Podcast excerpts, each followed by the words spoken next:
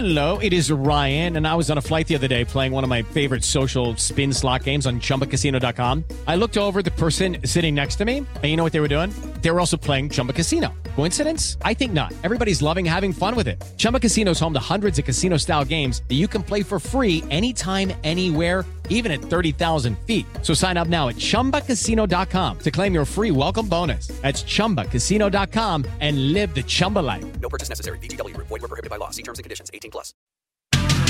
Jovem Pan Morning Show vai começar. Jovem Pan Morning Show está no ar. Jovem Pan Morning Show.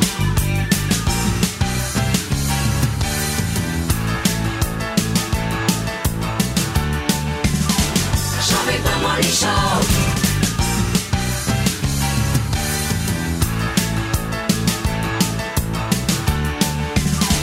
Jovem Pan Morning Show. Fala, minha excelência, bom dia, uma ótima segunda-feira, uma ótima semana, hein, para todo mundo que nos acompanha ao vivo aqui na programação da Jovem Pan. O Morning começa já com informação quentíssima. Lula pretende incorporar o PP e o Republicanos ao governo federal. Tem até a possibilidade, gente, de acontecer uma conversa articuladíssima com líderes do Centrão. E ainda, hoje tem ringue aqui no nosso Morning Show. Duas participantes vão argumentar sobre as vantagens e as desvantagens do relacionamento monogâmico, aquele fechado que ninguém entra. Sabe como é que é? E o relacionamento aberto, que sempre cabe mais um. E o nosso sofá mais caótico de todas as manhãs já tá daquele jeito preparadíssimo e temos um belíssimo entreter hoje. Certo, meu querido Piriri Felipe Campos. Bom dia, bom dia, bom dia para você que está curtindo toda a programação da sua TV Jovem Pan, também pela rádio. Sejam bem-vindos, pois é, a atriz Cláudia Raia contou que só tem se encontrado com o marido Jarbas Homens de Melo apenas aos domingos. O motivo? Explico daqui a pouco para vocês. Porque é um casal que, digamos assim, é um tanto quanto moderno, Só viu, domingo, Paulinho? né? Só de domingo a gente se encontra, a gente bate papo, fala do Luca, Assim enfim. que prospera. É assim que prospera e é assim que o casamento segue. Mas para que você não perca o engajamento incrível que você traz todas as manhãs, faça o seguinte: pegue a sua hashtag Morning Show, vai lá, sobe, use e abuse sem moderação. Vai lá. Muito bem, gente, vamos começar o programa de hoje porque o Supremo Tribunal Federal volta do recesso amanhã, hein? Tem agenda lotadíssima. A gente chama o senador aqui, Eduardo Girão, que vai participar com a gente desta primeira meia hora aqui do Morning. Tudo bem, senador? Seja muito bem-vindo. O senhor me ouve bem? Ouço muito bem, Paulo Matias, Felipe Campos, uma honra, uma alegria muito grande estar participando desse programa Bom o dia. alto astral e que está fazendo a população cada vez mais gostar de política. Muito bem. Senador, várias pautas aqui para a gente tratar com o senhor, mas eu vou começar com esse retorno do Congresso Nacional, porque a reforma tributária foi aprovada na Câmara dos Deputados, a gente acompanhou no final do primeiro semestre, e agora a expectativa é que o Senado a aprove. Qual vai ser o seu comportamento e o comportamento da oposição em relação a essa reforma? Paulo, eu estou falando diretamente aqui do Congresso Nacional, oficialmente retorna amanhã o recesso.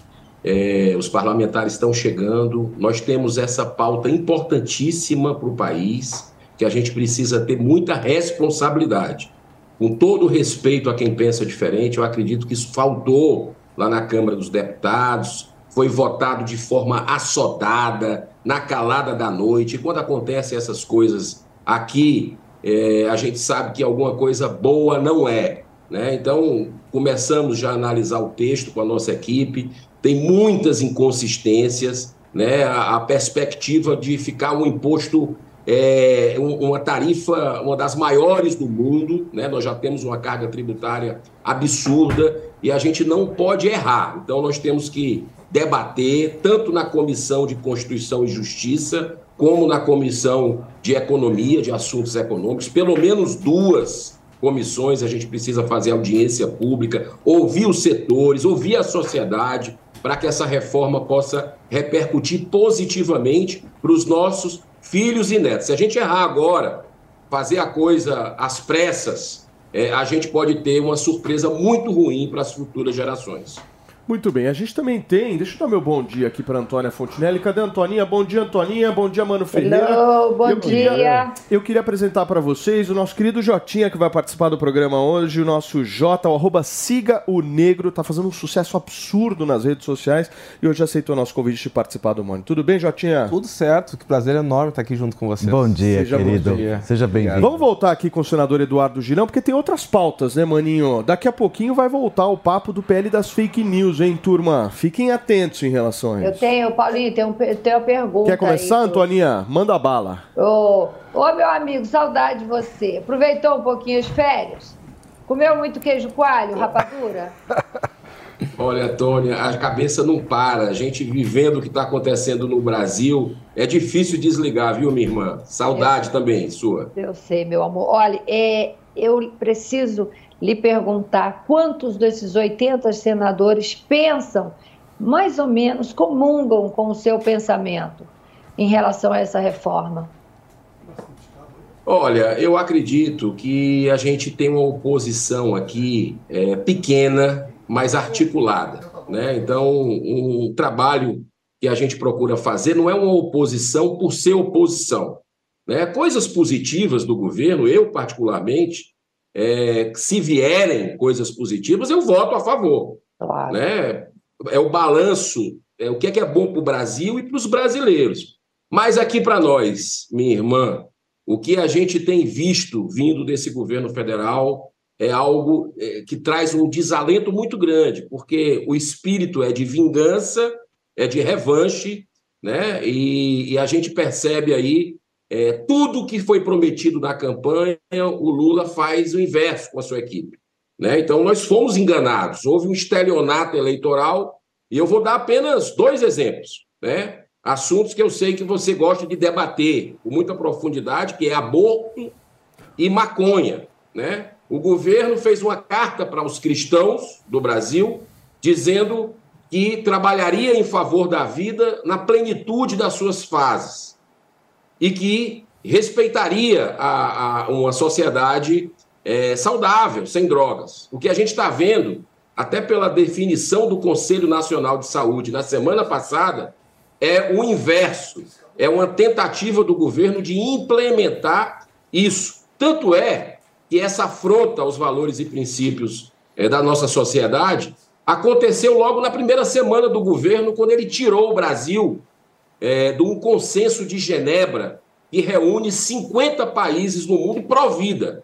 Então, mostra realmente que é um governo que, além de estar tá fazendo uma gastança absurda, não tem menor é, é, cuidado com o recurso seu, meu, do contribuinte, de quem está nos assistindo. É, o presidente não para no país, é viajando, gastando aí 700 mil reais em duas diárias, é, como a gente tem visto, tem cobrado e tem demandado cada vez mais pedidos de informação sobre esse, essa extravagância com o nosso dinheiro. Ô senador, mas eu queria voltar no assunto da reforma tributária, só para a gente colocar aqui em questão um tema que eu acho que é bem relevante, porque se tem uma coisa que a oposição talvez não possa fazer, até por cair em descrédito se ela fizer isso, é ser oposição por ser oposição. Né? No caso da reforma tributária, pelo menos eu enxergo que ela é extremamente importante para o país. Nós estamos falando de um sistema absolutamente caótico. Qualquer tipo de reforma já vai melhorar e ficar menos pior do que o que nós temos hoje. Então, ser contra a reforma tributária não é fazer uma oposição pela oposição, não é perder justamente o discurso. Ah, se eles vão propor alguma coisa, eu vou ser contra de todas as formas. Isso não empobrece o debate público? Paulo, é justamente aí que está o desafio da gente. Eu sempre defendi, cheguei aqui, é meu primeiro mandato, né, e sempre defendi uma reforma tributária. É, o sistema é manicomial, você tem que ter um exército é, no sistema complexo que existe no Brasil para saber qual é a regra do jogo. Claro que a simplificação é um ponto importante, mas ela não é o único ponto. Né? Então, nós precisamos aprimorar a reforma tributária que veio da Câmara né? e, e, e deixa o sistema federativo do Brasil completamente em xeque. Você vê uma série de benesses que foi feito para alguns setores, privilégio para alguns e não para outros, é algo que você já começa errado. Então, o que é que a gente precisa fazer no Senado? É aí que está o nosso papel como casa revisora da República, que nós somos constitucionalmente, temos esse papel. É de botar a bola no chão, analisar, debater, mudar o que tem que mudar para aprimorar a reforma e devolver para a Câmara. Esse é o papel que o Senado precisa fazer sem assodamento. Mas aqui para nós, Paulo Matias, o que a gente tem visto hoje aqui no Senado, no Congresso Nacional, especialmente aqui nessa casa que eu estou falando com você do Senado, é um puxadinho do governo Lula, é um puxadinho do Supremo Tribunal Federal. É isso que a gente está vivendo hoje aqui, um silêncio absurdo.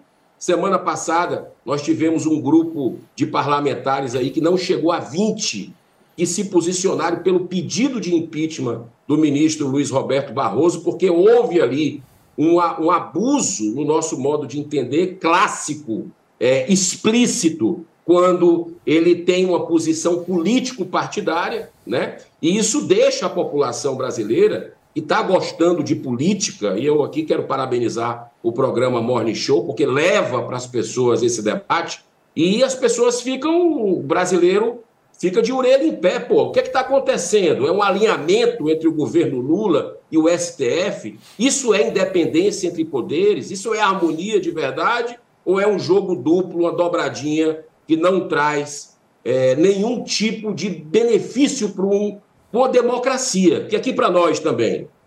Hoje não existe mais democracia no Brasil. Você pode chamar do que quiser, mas democracia a gente não tem no Brasil. Muito bem. Senador Eduardo Girão, do Novo do Estado do Ceará, participou com a gente nesses primeiros minutos aqui do programa. Muito obrigado, senador, pela sua participação e volto sempre, sempre muito solícito aí quando a gente o convida sempre às ordens. Um grande abraço e sempre estou assistindo o programa porque é muito leve e é isso que a gente precisa. Esperança, porque vai dar certo cada vez mais brasileiro participando da vida política. Um grande abraço. Muito bem, obrigado, senador. Gente, olha só, são 10 horas e 12 minutos, 10 deputados e 3 senadores respondem às ações do Supremo Tribunal Federal. E o principal investigado é o ex-presidente Jair Bolsonaro. Os processos ajuizados pela coligação de Lula contestam a suposta desinformação na eleição e a comemoração do 7 de setembro. Os autos estão em diferentes fases de andamento e podem levar no extremo à inelegibilidade dos envolvidos. É possível até acontecer a perda de mandato caso as ações sejam julgadas procedentes. Maninho, eu começo essa por você, porque nós estamos falando de vários é, deputados que são do PL, que estão envolvidos, na realidade,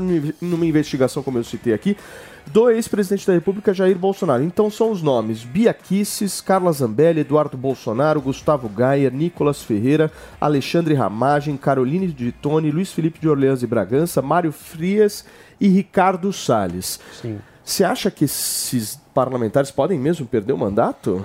Olha, isso seria uma medida muito extrema. É, eu, eu vejo com muita ressalva, com muito receio, a ideia. Primeiro, bom dia para todo mundo. Bom dia. Não tinha dado ainda. É, eu vejo com muito receio a ideia de ver o judiciário julgando elegibilidade depois da eleição. Esse tipo de avaliação precisa ter celeridade, porque o voto vale, né? Então, quem tem que eleger é, as pessoas é o eleitor. Esse tipo de decisão que pode acabar custando o mandato de alguém que já foi eleito gera mais desconfiança sobre as instituições brasileiras. Então, eu vejo isso com muito receio. Isso dito, a gente também não pode normalizar alguns usos eleitoreiros do Estado, como foi, por exemplo, aquele caso no 7 de setembro, que foi uma coisa absurda. Era o bicentenário da independência, algo que, inclusive, qualquer conservador, na minha visão, devia levar muito a sério como um ato de celebração da, do Estado brasileiro, daquilo que o Brasil é como nação. E, no entanto, quem não se lembra daquele discurso bizarro do Bolsonaro que transformou o 7 de setembro num comício gritando imbrochável, imbrochável, imbrochável, junto com a população. O que é que a capacidade sexual suposta do presidente da República tem a ver com a celebração do bicentenário da independência. Nada. Aquilo ali foi um ato de culto à personalidade e, e aos atributos sexuais supostos do então presidente. Mas o- a investigação não passa sobre isso, né? A Um- investigação... uma delas é sobre isso, que é sobre o uso que foi feito da celebração Das imagens. do bicentenário. Não, o, o próprio evento, porque aquele era um evento de celebração do bicentenário da independência, no 7 de setembro. Devia ser um evento cívico, um evento nacional. Mas o que você está me dizendo é que o TSE está investigando se o Bolsonaro é imbrochável ou não. é essa a discussão. Dá pra entender. O TSE está analisando se aquele discurso do imbrochável é um discurso de Estado, de celebração do bicentenário da independência, ou um uso indevido da estrutura do Estado brasileiro para a campanha eleitoral de Jair Bolsonaro e do pessoal que estava ali com ele. Muito bem. Jotinha, como é que você vê essa zona toda chamada Brasil, hein? Ah, olha só, Paulo, eu vou ser bem sincero contigo. Eu, eu tenho um, muito ceticismo sempre quando a gente trata sobre as últimas investigações que estão acontecendo. Eu mantenho meus dois pré- pés atrás e se tivesse um terceiro, ele também estaria.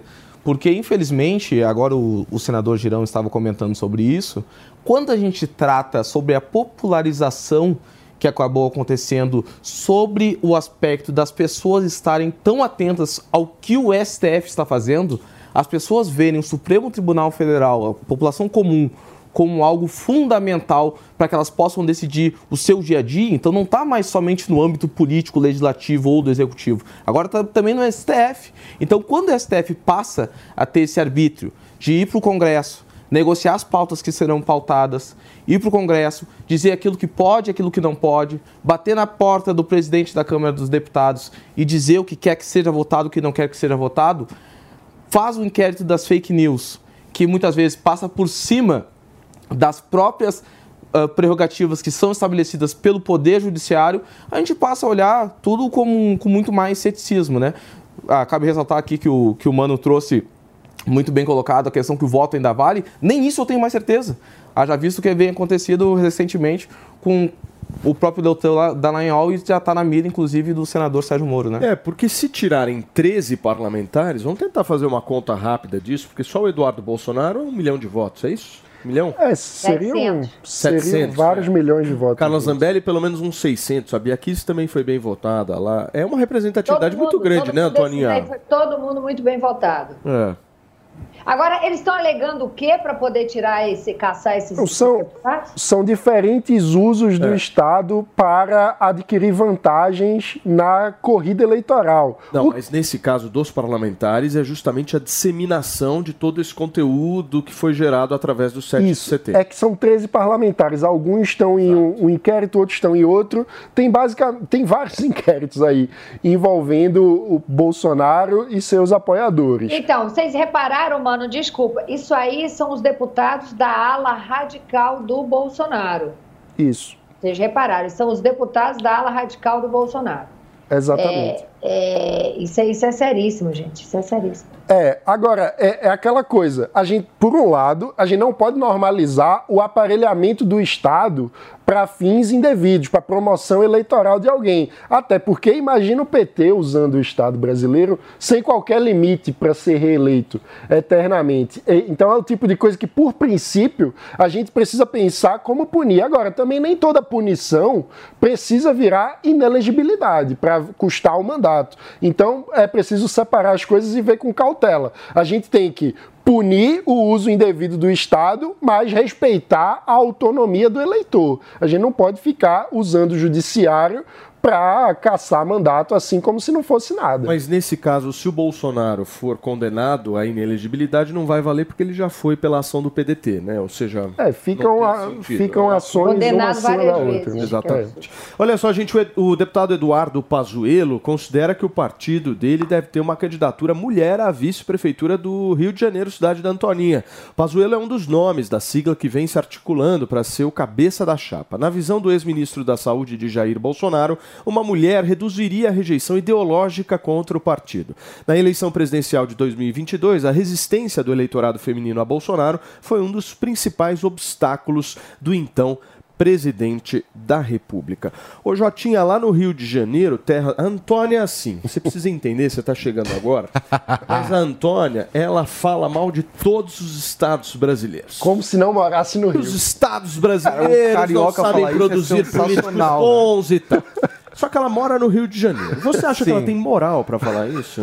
Eu acho que ela não pode falar de outra coisa, né? Porque conhecer no Rio de Janeiro vai ver ela falar isso até mesmo pela própria segurança dela. Então, E ela é uma- e ela faz muitas assim, pode ficar tranquila, respira fundo. Viu, Jota? E ela faz muita pesquisa também. Faz. Ela é, É? boa de pesquisa. Você é. precisa ver os dados da Datafonta, meu. É? Bem profundos. Então tá, Bem depois no profundos. final do programa tu me passa eles. Escuta, mas vamos falar sério agora, porque o Rio de Janeiro eu achei que ia ser o Braga Neto, o candidato do Jair Bolsonaro lá, né? Não vai ser, não vai rolar? Até porque, convenhamos, o o Pazuello, pô, o Pazuello representa um momento de profunda incompetência do bolsonarismo na gestão da pandemia. É um tipo de escolha, assim, que na minha visão é completamente irracional. Parece uma escolha para perder. Me parece muito isso, para testar os mais radicalizados e, e perder a disputa, porque o Pazuello, gente, sério, Agora, Antônio, o candidato do Lula é o Eduardo Paes, não é não? Tá bem solidificado isso. É, eu, eu acho que ninguém ganha do Eduardo. Não acho que não tem oponente pro Eduardo, não. É, o que eu acho uma pena, né? Porque eu acho que a gente está precisando de renovação. É, e assim, Pazuello não rola, gente. Definitivamente, adoro Pazuello. E, e vindo do Pazuello, ele não poderia, não poderia ser diferente. É lógico que ele ia querer uma mulher como vice, né? Agora, gente, pelo amor de Deus, não dá não. É, infelizmente, não temos oponente para o Eduardo Paes, tá? Aqui no Rio de Janeiro. Muito bem, mas é curioso essa história de vou colocar uma mulher de vice, né? Como se a mulher fosse um objeto. Deixa eu colocar lá aqui, porque aí vai dar uma reduzida e eu vou utilizando as pessoas da forma que eu, que eu acho. É muito louco isso, né?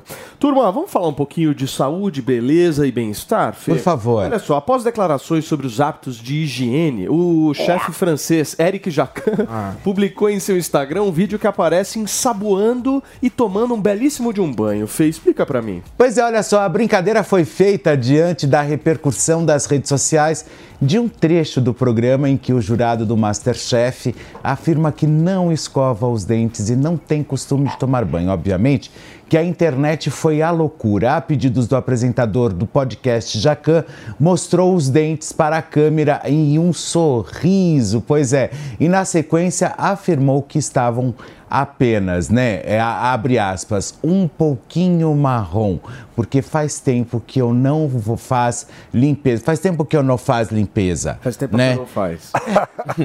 Francês, né, gato? Escuta, tem um vídeo aí, Mari. Vamos rodar, por favor. É suficiente pra você? Amanhã eu escovo o dente. Sensacional. Eu adoro. Jacan, né? Jacan, né? Jacan sendo Jacan, Sabe o que eu né? fico imaginando? Eu fico lembrando de quando tinha cenas dele no programa, que ele provava um pedacinho da comida e mandava o, quem fazia provar também. E agora, Ai, quando eu leio os dentes dele, assim, eu quase vomitei. um. E- que horror. nesse final, saiu esse negócio esse final de semana, né? E eu recebi várias mensagens de amigos meus que participaram do meu casamento em 2019. E adivinhem quem era o cozinheiro? Já. Jacan. Ai, que horror. O Paulinho é muito Olha que rico, né? delícia. Ele, Quem cozinhou? ele provava e colocava na. na, na- Ai, Ai, que que, delícia. você imagina, meu, a vibe que deve ter sido, né? Maravilhoso. Você ir no casamento e comer micróbios. É, mas. E do Jacan ainda. Não é muito bom. Francês. Agora, será que é é real? parte do será que é real essa história ou é papo pra dar like? Não, é real sim, e te digo Não toma mesmo. dele, fui no bistrô. Comida caríssima e, e ruim demais. Ali acho que é o povo que vai, porque brasileiro é uma raça abestada, né? Brasileiro vai lá pra falar, ai, chique, eu tô no, no bistrô do Jacan, do Masterchef. Caríssima, uma comida horrorosa. Não, não é horroroso. Não fala É assim, Antônia. sim, sabe que você Não é horrorosa, não, É. querida. Você tem alguma mágoa com ele, meu? Nenhuma, nenhuma. Eu já, agora, agora eu constatei que eu não passo nem na porta mesmo depois dela. Agora, e a questão do banho de perfume dos franceses? Funciona ou não? Depende da estação do ano, né? Tem época. No verão é complexo. O Vai no metrô, metrô e a gente conversa depois. o metrô na França é uma beleza, viu? É difícil. Agora, o jacan é o que o Brasil precisa, né, ô Jotinha? Olha, cara, eu não sei que Brasil, porque no meu Brasil fica bem distante. Por mim, ele pode até voltar se ele quiser. Gente, agora virou moda no Brasil, hein? Uma aluna de 24 anos do Mackenzie teria desviado dinheiro e com isso os organizadores do Interfal, campeonato de faculdades, ficaram com a metade da verba disponível para a realização dos Jogos Universitários. A denúncia é da advogada Simone Aidamos, que representa as vítimas do golpe. Com o dinheiro desviado, a estudante teria viajado aos Estados Unidos e foi ao parque da Disney. Os jogos serão realizados de 2 a 10 de setembro e reúnem sete atléticas de universidades paulistas com cerca de mil estudantes no total. O caso é investigado pelo 4 Distrito Policial na região central de São Paulo. A Polícia Civil pretende ouvir nesta semana as vítimas de mais esse golpe. E aí, Jotinha, o que, você tem para me dizer aí dessa articulação política extremamente desorganizada, né? tu, tu trouxeste a introdução perfeita, né? Foi, virou moda no Brasil isso, né? E, infelizmente, eu, como bom estudante, né, já participei muitas vezes de jogos, de atléticas, etc. É bem legais. É, são bem legais, legais. são bem legais, são uma grande oportunidade de interação entre os alunos, acabam acontecendo coisas que realmente é até bom, às vezes, não ter tanto dinheiro assim, Paulo, para ser bem sincero. Então esse corte não, não é tão ruim, às vezes, depende. Pelo motivo, né? Pela motivação, infelizmente. Muito bem, para vocês que nos acompanham ao vivo aqui no rádio, são 10 horas e 26 minutos nesta segunda-feira. Ô, mano, mas esse negócio tá crescendo, né? É impressionante, não é o primeiro Tesoureiros caso, né? dos centros acadêmicos estão colocando as manguinhas de fora. A Uni fez escola, né? Porque o que, o que acontece nesses casos é roubo, né? A gente tem que chamar as coisas pelo nome. Alguém que desvia dinheiro é, de estudante que deveria ser canalizado para uma atividade para viajar para Disney, pô, o nome disso é roubo, é fraude. E isso tem que ser punido. Não é uma brincadeirinha de adolescente, de alguém que, ah, eu não sei gerir o dinheiro, misturei o dinheiro da turma com o meu dinheiro pessoal, achei que isso aqui era para viajar para Disney. Não é uma brincadeirinha de criança, né? O nome disso é, é crime. Não, isso não tem é que crime. ser apurado. Não é crime, é cleptomania. crime crime seria se fosse eu. Explica. O que Alguém que tem algum problema psicológico e tem um vício compulsivo em roubar. Então ela é doente, ela precisa de tratamento. Ah, tá. Mas se Isso aí é fosse eu- criação, meu. Se fosse eu, ah, meu amigo. Isso aí é criação, né, Antoninha? roubo, Entendi, entendi. O que, que a Antônia falou? Não entendi. Se fosse Jotinha, seria roubo, porque Vai, é preto, entendeu? É isso que ele tá querendo dizer. Agora, aquela mocinha, ela é doente. Branca, ela é, herdeira ela de classe sofre média. É. Agora ela trollou a galera, porque ela roubou o dinheiro e foi pra Disney, tipo assim, e ainda fotografou, né? Não, e ela foi fazer um estágio lá na Disney, ou seja, era mirando justamente o crescimento pessoal dela. Não era uma coisa do, ah, vou pegar o dinheiro pra me divertir. Não, ela estava focada no crescimento dela. É bizarro isso, né? Turma, olha só mais uma operação na Cracolândia, viu? Região central de São Paulo. Na noite de ontem, policiais prenderam 15 pessoas ligadas ao tráfico. Um deles foi preso pela segunda vez em dois dias. Outro preso já havia sido detido em operação realizada no dia 24 de junho. Ele foi preso novamente por receptação de celular roubado. Cocaína, maconha, K9 e crack foram apreendidos nessa operação. Os detidos vão responder por crimes como, por exemplo, tráfico de drogas e receptação. Antoninha, a cada dia estamos ficando mais certos que a sua conta do Datafonta está certíssima. Vale lembrar falando, que amanhã, terça-feira, o Morning vai receber o secretário de Segurança Pública do Estado de São Paulo, Guilherme Derrite, para que a gente possa fazer essa conta. Escuta, prenderam 15. Hoje é Paulo? segunda. Vocês acham que quarta, quantos estão soltos? Ô, Paulo, deixa eu te falar, temos que chamar a Tabata de novo, a senhorinha Tabata Amaral, para ela discutir aqui caso a caso. Porque se dois dias depois foram presos cometendo o mesmo crime, vamos discutir esse caso a caso aí, né? Ô, Justiça de São Paulo, vamos aí, vamos trabalhar a audiência de custódia e continuar soltando bandido, meliante, vagabundo, que é, é traficante e, e tantas coisas mais. Sabe? Vamos enxugar gelo, Justiça de São Paulo. Simbora, simbora. Vamos, vamos tirar onda com a cara da sociedade. Não, eu quero entender quantos desses 15 vão ser soltos nessa semana. É, é triste isso, né? A gente vê tem uma dupla camada de enxugação de gelo aí, né? Primeiro porque ah, acontece esse tipo de coisa. O preso reincidente várias vezes, várias vezes preso pela polícia, vai sendo solto, não tem um tipo de, de providência devida para botar um limite na, no cometimento de crime. E o segundo enxugamento de gelo é esse modelo de política pública baseado na proibição que é como eu falo, se você tem a demanda, você vai ter a oferta, é uma indústria que acaba se retroalimentando. Você prende um hoje, semana que vem tem outro no mesmo lugar, porque é muito lucrativo. A gente vive num país onde as pessoas precisam de oportunidades, muitas pessoas não têm emprego, aquilo acaba virando uma coisa que atrai é, a, a, atenção, atrai a atividade de algumas pessoas. Então, sem mudar esse modelo de, de política pública, a gente vai, infelizmente, ver Morinho, vamos receber quem nos acompanha pelo rádio. São 10 horas e 30 minutos para vocês chegaram agora. A gente está repercutindo mais uma operação lá na Cracolândia neste último final de semana que prendeu 15 traficantes. E a situação lá, meu querido Jotinha, é uma solução que parece não ter fim, né? Vocês viram as imagens que foram veiculadas Muito ontem triste. na imprensa? É um Muito negócio triste. assim assustador. E as pessoas comprando as drogas e pagando com tênis, com boné, com camiseta. Ou E seja, a céu aberto. é, é inacreditável o que está acontecendo aqui na cidade de São Paulo. Para quem não é de São Paulo, assim como eu tô há poucos meses aqui, é aterrorizante. Você é da onde? Eu sou de Porto Alegre, sou do Rio Grande do Sul. É aterrorizante. E também não é uma cidade muito segura, não, viu? Mas é aterrorizante saber que no centro da cidade tem uma estrutura pronta. E o centro de São Paulo não é um centro abandonado. É um centro culturalmente riquíssimo.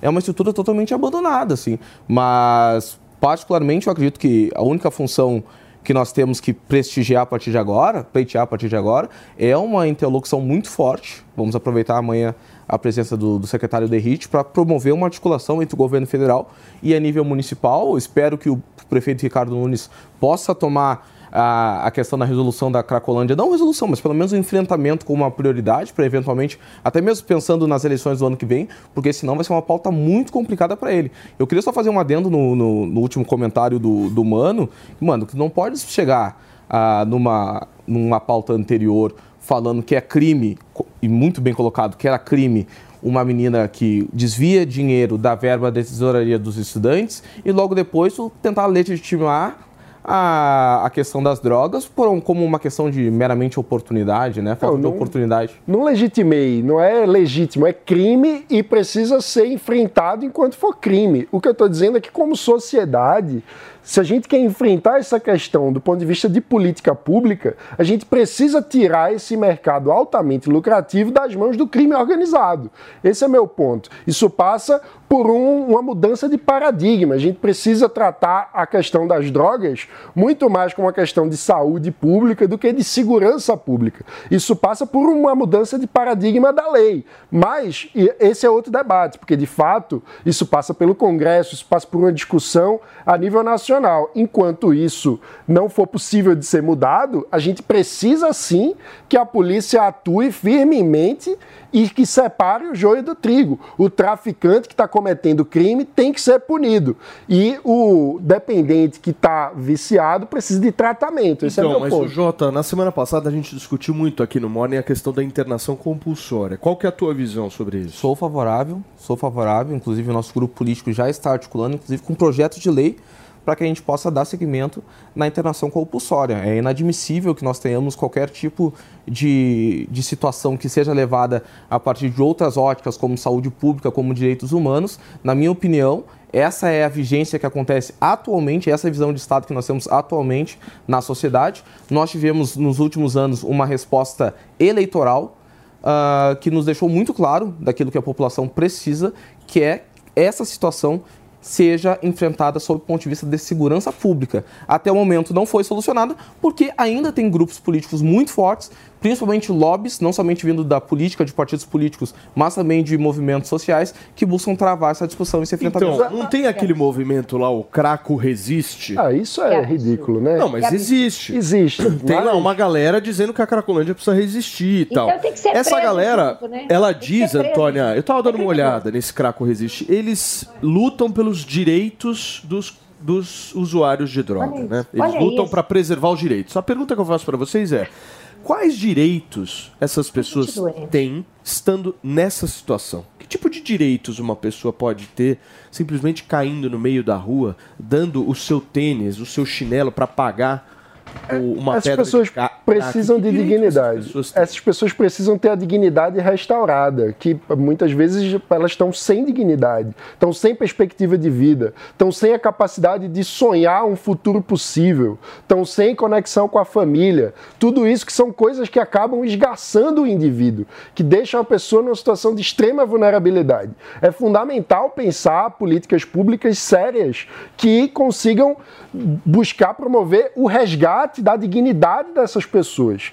Isso é essencial e, infelizmente, isso não está sendo é, falado. A gente tratar de internação compulsória antes de resolvermos, por exemplo, a internação voluntária daqueles que desejam e não tem vaga, não tem oportunidade, é uma coisa meio chover no molhado. Assim. Tem que ver que a, fala a- assim, a- né? a- a Precisa ter. que veio aqui, a deputada que veio aqui, Tabata Amaral, que disse que tem que discutir casa a casa dos traficantes, ela também fez um- uma acusação que é, ao meu ver, muito séria, que o Ricardo Nunes não aceita ajuda do governo federal para resolver esse problema. E que só temos 39 vagas de internação para usuários de droga em plena São Paulo em plena São Paulo, coração do Brasil. Então, se isso for real, isso é uma insanidade. E outra coisa, se eu sou prefeita desse estado, se eu sou governadora desse estado, eu ia punir esse movimento, o craque resiste, botar todo mundo na cadeia.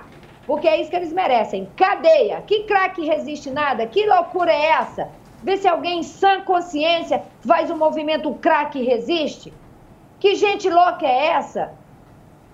Muito bem, gente, são 10 horas e 36 minutos e acho que vale a gente fazer talvez um convite depois para o prefeito de São Paulo para a gente poder bater esse papo. Eu acho, eu acho. O Ricardo poderia vir aqui justamente para ampliar essa história toda. Muito bem. Gente, olha só, a apresentadora Angélica abriu o jogo sobre a possível candidatura do marido Luciano Huck ao cargo de presidente da República. Fê, conta pra gente. Olha que graça. Olha, apesar de afirmar que nunca tentou impedir Hulk de concorrer ao cargo, Angélica disse que tem medo, abre aspas, medo da baixaria.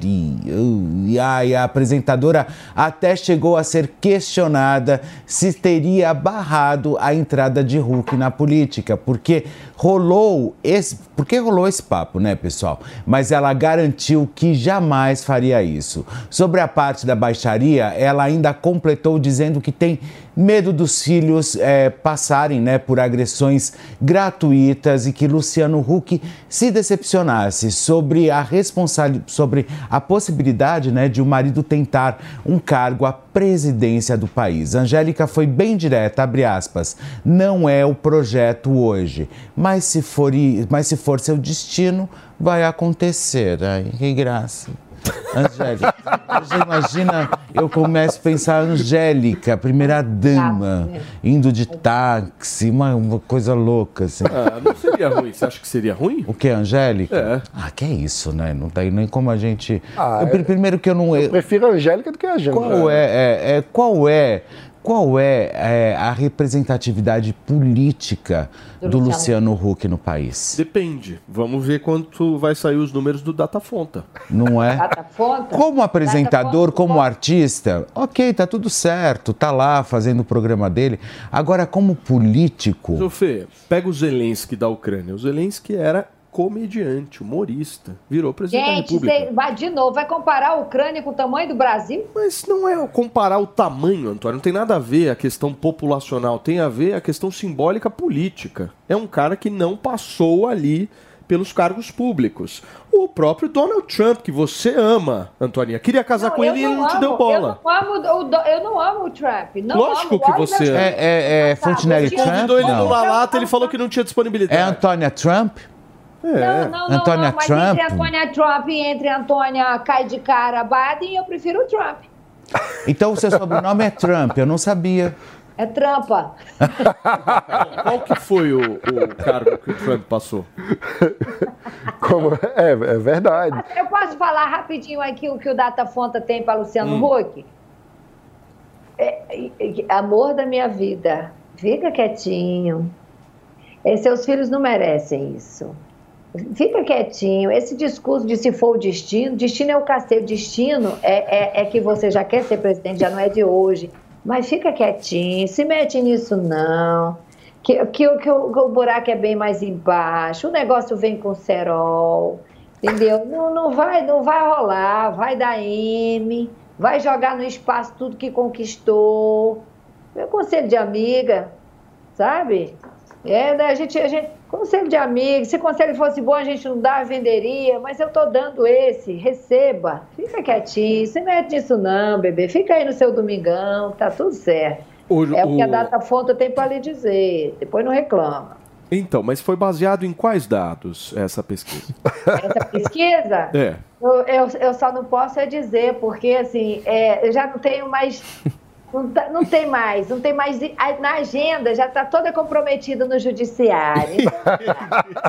Perfeitamente. Jotinha, você vê negativamente uma candidatura Ah, do com Huck? certeza, É? Paulo, porque o, o, o, o local que o Luciano Huck quer ocupar, nós já sabemos qual é. O Luciano Huck se posicionou nas últimas eleições muito claro.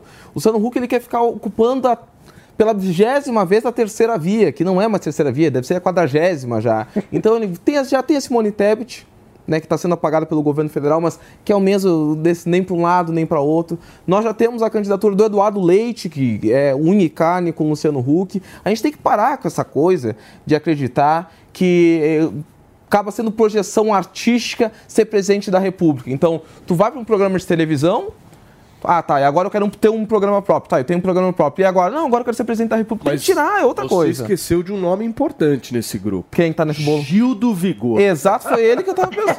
Não, Meu Jesus! eu não aguento mais esse tipo de coisa, entendeu? É complicado, né? Mas, mas, gente, É complicado. Eu acho, eu não gosto dessa história de artistas se envolvendo em política, sabe?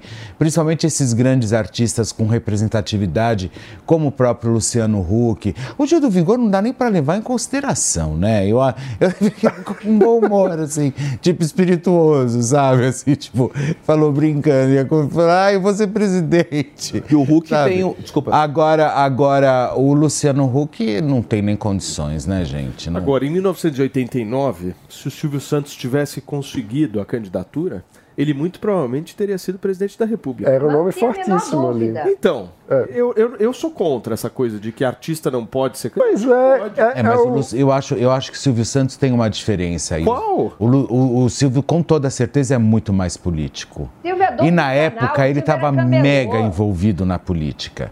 Então, ou seja. Eu acho que mais política do que o Luciano faz no programa dele, não. Não, não, mas eu acho que nem é, na, nem é na política no programa, eu acho que é na vida real. O Silvio Santos nasceu político, né? Ele foi apresentador por um tropeço, né?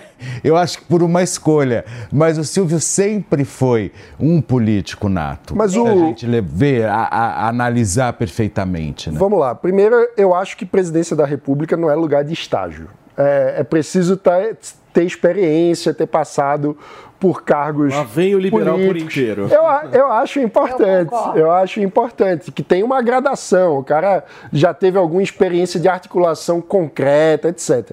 Isso dito, na democracia é saudável que todo mundo tenha participação política. Então, eu aplaudo a iniciativa do Luciano Huck de ser mais ativo como um cidadão. Ele tem ajudado o pessoal do Renova BR, participou do, do Agora, um grupo de renovação política, que tem um trabalho importante de debate de política pública, de tentar articular soluções. Na pandemia, ele ajudou com doações na pandemia, a articular a sociedade civil para fazer um trabalho que o Estado não estava conseguindo fazer. Então, eu acho que a gente precisa também aplaudir as iniciativas eh, de envolvimento eh, cívico que as pessoas é, tomam. É importante que a sociedade participe. A democracia se faz não apenas com os políticos, mas também com a participação do cidadão.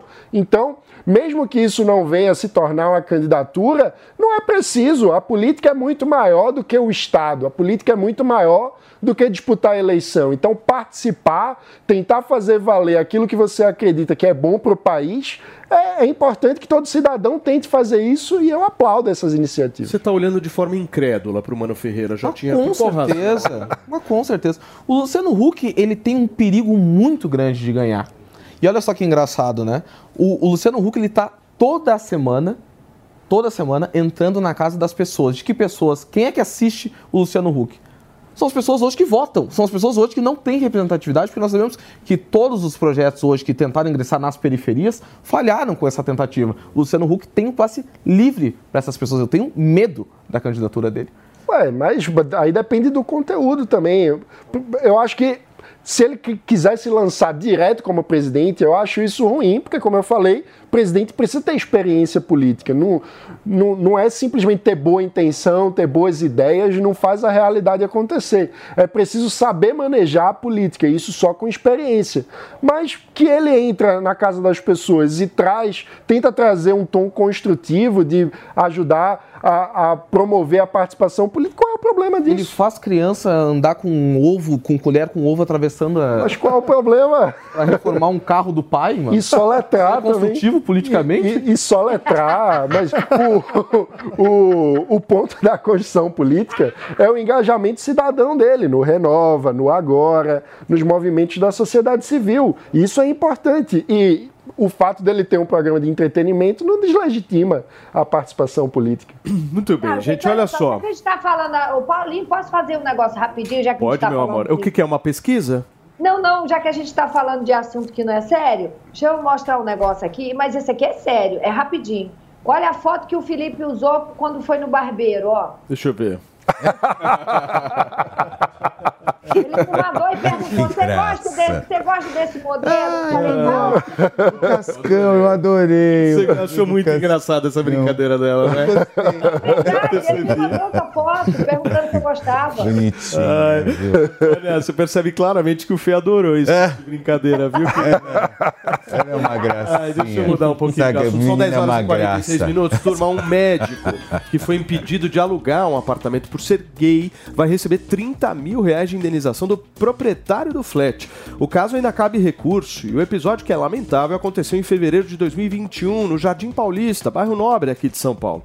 No dia da mudança, um engenheiro agrônomo francês, que é proprietário da casa, impediu o inquilino e o companheiro de entrarem no apartamento. Durante a troca de mensagens, o acusado disse as seguintes frases à corretora de imóveis: abre aspas, para esse tipo de cliente gay eu não quero alugar. Gay e traveco não dá. Desculpa. Eles são gays. Não posso alugar para viados. Fecha aspas. Tá aí a indenização de 30 mil reais. É pequena, Antônia, para esse É caso? nada, desde 2021 É para cá né? tem que ser no mínimo 3 milhões. Que isso, gente? Isso é, isso, é, isso é absurdo, isso é homofobia, isso é crime. Que absurdo isso. Não, e detalhe, alugou e no dia da mudança o povo não pôde entrar, mas que doido. Olha, francamente, é francês que está morando aqui no Brasil, é isso? Olha, tudo que não presta vem cair aqui. Olha esse homem, não estou dizendo que o francês não presta, estou falando que esse homem com esse pensamento escolhe hoje para morar no Brasil. Eu vou te falar, viu? A gente já tem problema demais nesse país para ter esse tipo de gente aqui, entre nós. O que, que é isso? Agora, isso aí é um caso concreto de homofobia, não é não? Já tinha... É concreto de homofobia. É importante que a gente sempre, eh, sempre volte nesses tipos de casos que são claríssimos, porque o que, que a gente percebe, Paulo? Por vezes, o- alguns membros da comunidade LGBT acabam silenciando esse tipo de debate, porque às vezes a galera fala o seguinte: ah, quando a gente quer discutir, pô, será que realmente é necessário ter financiamento público em eventos de parada gay, por exemplo?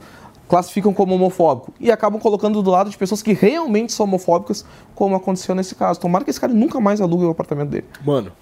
É isso, infelizmente a gente tem pessoas com essa mentalidade atrasada. E veja, esse cara está sendo até antieconômico nessa decisão, né? O cara está deixando de alugar o apartamento dele por conta de um preconceito. Então, é um exemplo claro de como essas formas de preconceito atrasadas, coletivistas, que não enxergam o ser humano, enxergam apenas uma característica que a pessoa não gosta, ah, é gay, então eu não gosto, e aí você apaga a pessoa que está ali, que queria simplesmente alugar um apartamento, isso gera um prejuízo econômico para toda a sociedade. Esse tipo de decisão irracional empobrece a todos nós e deixa o país pior. Muito bem, gente, nós vamos para um rápido intervalo comercial muito curto na programação da Jovem Pan desta segunda-feira, são 10 horas e 49 minutos e daqui a pouquinho tem ringue, hein? E hoje a gente vai falar sobre relacionamento aberto versus relacionamento monogâmico.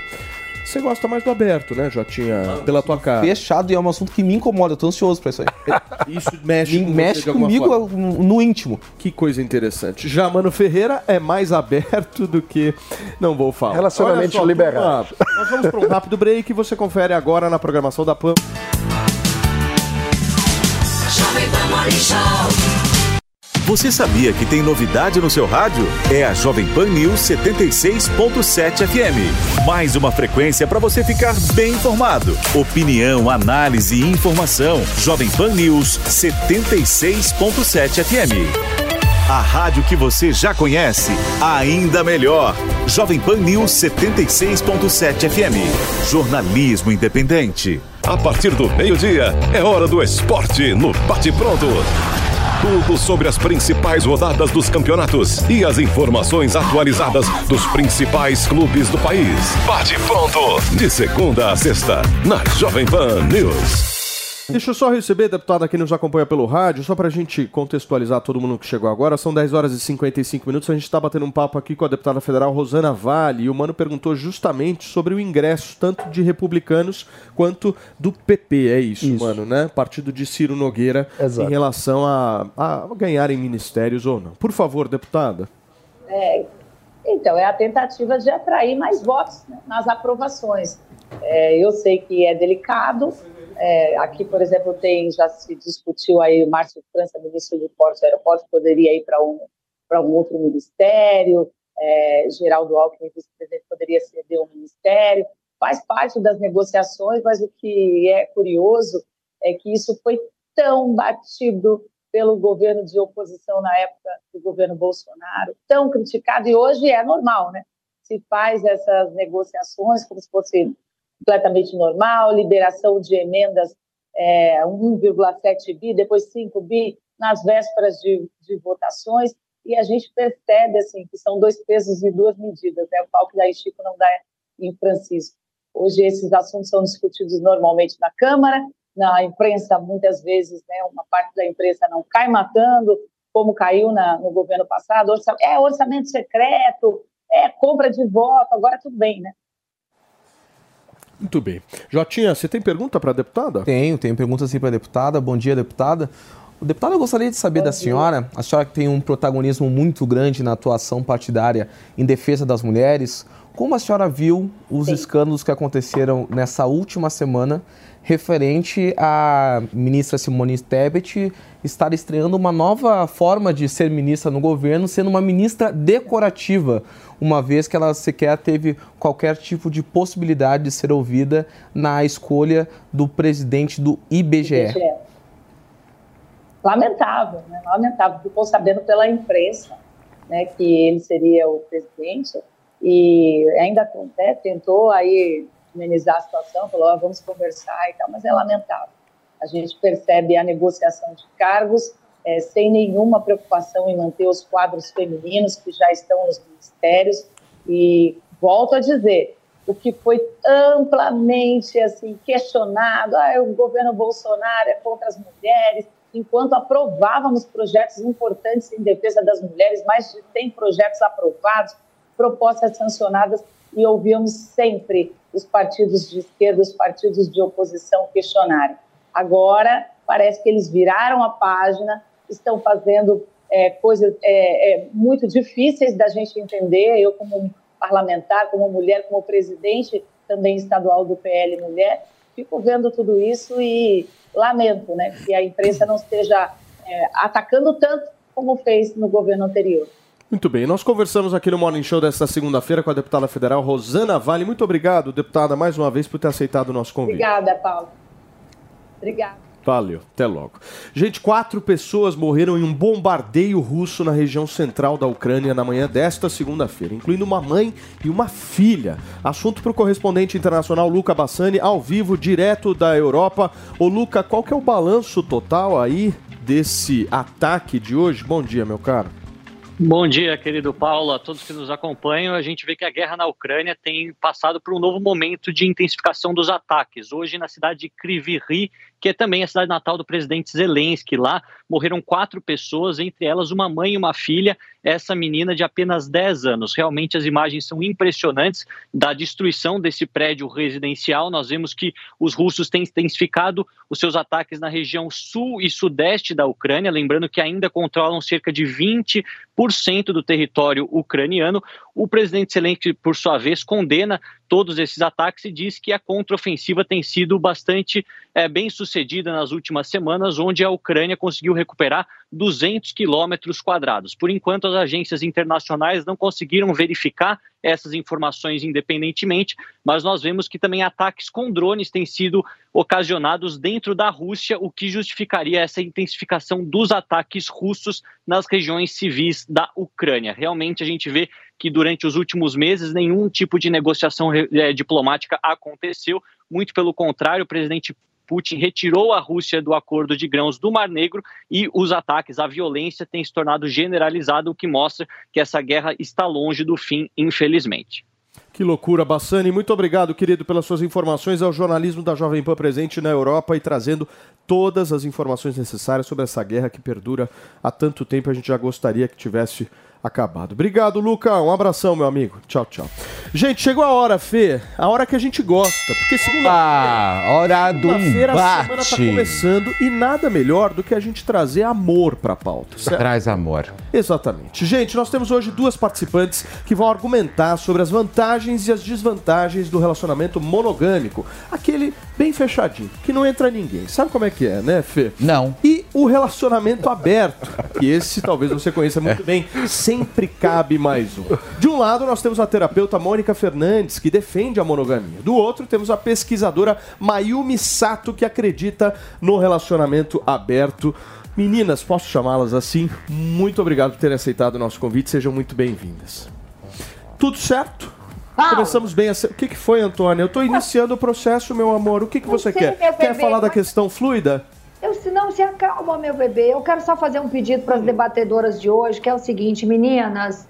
ah, bom dia, obrigado por vocês estarem aqui, mas é o seguinte: os debatedores que têm vindo, sabe, é um chega para concordar com o outro e eles saem de mão dada, se beijando na boca. A gente não quer isso.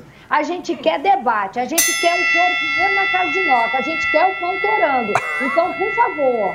Escuta, tá? Vamos vamos começar já jogando aquela pimenta gostosa, Antoninha. Eu quero saber da senhora por que, que o relacionamento aberto não funciona. Bem, para mim não funciona porque como cristã eu sigo regras determinadas pelo Deus que eu sirvo. Mas eu acredito que isso não vale para todas as pessoas, né? E a maioria delas, na verdade, que não são cristãs, acreditam que o relacionamento fechado diz respeito a respeito, a realmente uma intimidade, né? Você acha que o relacionamento aberto, de alguma forma, é uma afronta à religiosidade? Não uma afronta, mas é um, é não, não cabe dentro da religiosidade, né? Da religião existem regras, dentro dessas regras não cabe. Mayumi, então você não é cristã. Não, não sou. Não sou. E eu acredito que o relacionamento monogâmico, ele só existe numa literatura mesmo. Para mim, isso tá num, na Bíblia, tá muito bem descrito, talvez. Eu acho que, em termos racionais, ele parece muito adequado para muita gente.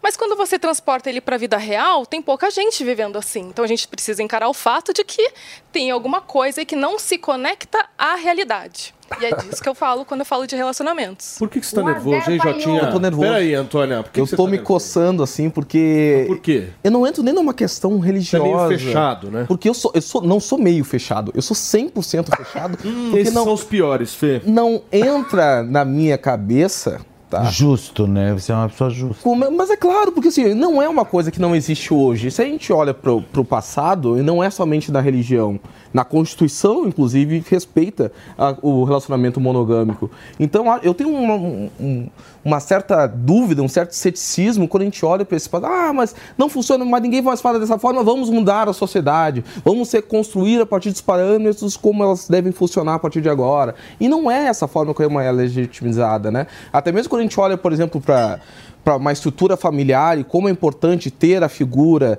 de um casal sólido, somente não somente para servir de, de exemplo para as crianças, mas também como isso funciona numa, numa estética econômica também, de basilar do lar, de projeção das crianças. Então, é um assunto que eu, que eu fico irritado. Mas você não é liberal? Não, Cat falou isso. Eu não sou liberal. Ué? Eu Como sou não é? conservador. É conservador. Eu sou um ele. conservador. Ultra conservador. Não, ultra é meio pesado pra mim. Sabe por que você é conservador? Porque você nunca participou das rodinhas liberais. Quem participa dessa roda, meu amigo, vira a chavinha de um jeito. Cara, pior que eu já participei. Guardar nas devidas proporções. O pior é que ele já Eu já participei da minha.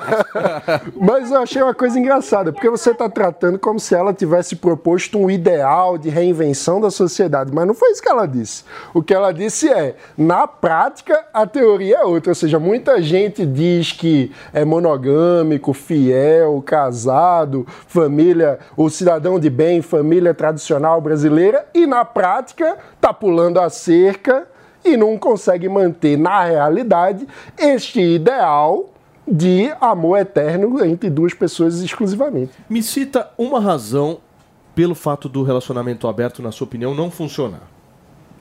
Eu acredito que o ser humano ele tem altos e baixos, você concorda? Então, em certo momento da sua vida, você tá, tipo, Mulher Maravilha, né? Tudo dando certo, tô ganhando dinheiro, tá topzera. Nessa hora, o relacionamento aberto cabe muito bem. No momento em que a sua vida cai, realmente, que você precisa de conforto, que você precisa de cuidado. Não é verdade? Aí, nessa hora, o que, que você faz? Aí você fecha o relacionamento.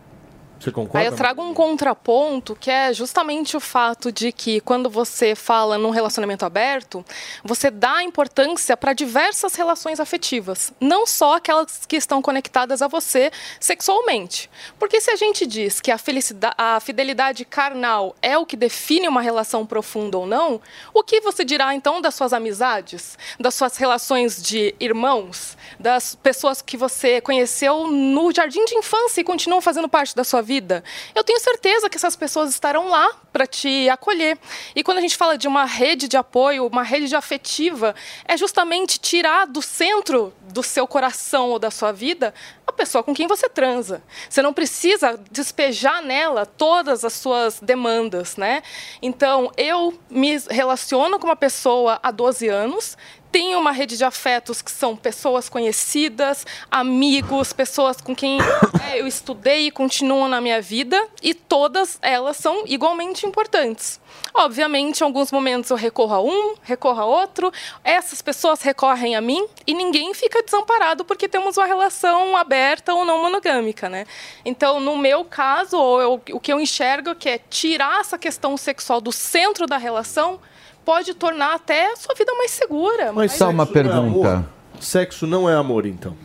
Pode ser amor e você pode ter muito amor que independe de sexo. E você pode ter muita proteção e você pode também olhar para pessoas com quem você não, não se relaciona sexualmente, admirá-las e projetar, como você disse, e ser um exemplo para as crianças que não necessariamente nasceram das- do seu útero, né? Então, eu acho que é, quando a gente tira o sexo de- dessa equação, a gente percebe que, poxa, será que é isso mesmo que define uma relação importante, profunda?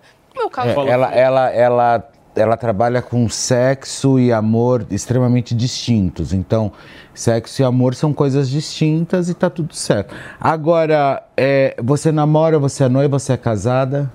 para a sociedade, até para simplificar, eu sou casada há Você é 12 casada? anos, moramos E, juntos. e, e a tua relação, ela é aberta? Ela é aberta, ela Então, por exemplo... é um canyon, um Grand Canyon. Para ambos os Para lados. ambos os lados, com certeza. Então, por exemplo, é só para eu entender, você, por exemplo, você é, se relaciona com outros homens e ele sabe, ou ou, ou vocês praticam isso tudo juntos? A verdade é que hoje em dia eu sou uma pessoa cansada, eu não me relaciono com ninguém mais além dele, porque por falta de energia, tempo, vontade, etc. Mas a nossa relação não deixa de ser aberta e ter essa possibilidade se uma hora eu tiver vontade. Então, o, quando a gente fala sobre esse tipo de relação, não é que eu estou desejando que algo aconteça com outra pessoa, mas se acontecer, não é o fim do mundo, não é isso que vai pautar o fim de uma relação, de uma, de uma conexão de fidelidade mesmo, de lealdade mais do que fidelidade, né? Então, sim, se uma hora ele quiser se relacionar com outra pessoa, ele pode me contar, ele pode não me contar, não me interessa, porque o que ah, existe entre nós independe dessas outras relações. O- Em algum momento, isso pode acabar se tornando mais importante e, e as coisas se conectando, isso já aconteceu em alguns momentos, mas, em geral, a gente leva a vida muito tranquilamente. Temos uma relação aberta, cada um faz o que quer. Ô, Mônica, como é que você vê essa fala dela? Por favor, meu amor. É hora. Olha pra- É, pra essa é, câmera. é, Mônica, que tá vai lá. de você, meu Com amor. todo o respeito do mundo. Mas você vive a mesma coisa que eu. Até um certo momento, todo mundo é muito jovem, todo mundo está curtindo muito a vida. Aí, em determinado momento, olha, eu estou cansada, então agora a gente fica junto. A diferença é que eu namorava. Aí, na hora que eu falei, vamos ficar junto, a gente casou. E a gente assumiu perante a sociedade, que é o casamento, assumo perante a sociedade e Deus que eu escolho esta pessoa para amar e ficar do meu lado para sempre. Antes disso é um eternal e. Porque é isso, né, gente? Namoro é feito para acabar, né? Dá certo, acaba em casamento. Deu errado, acaba de acaba de vez.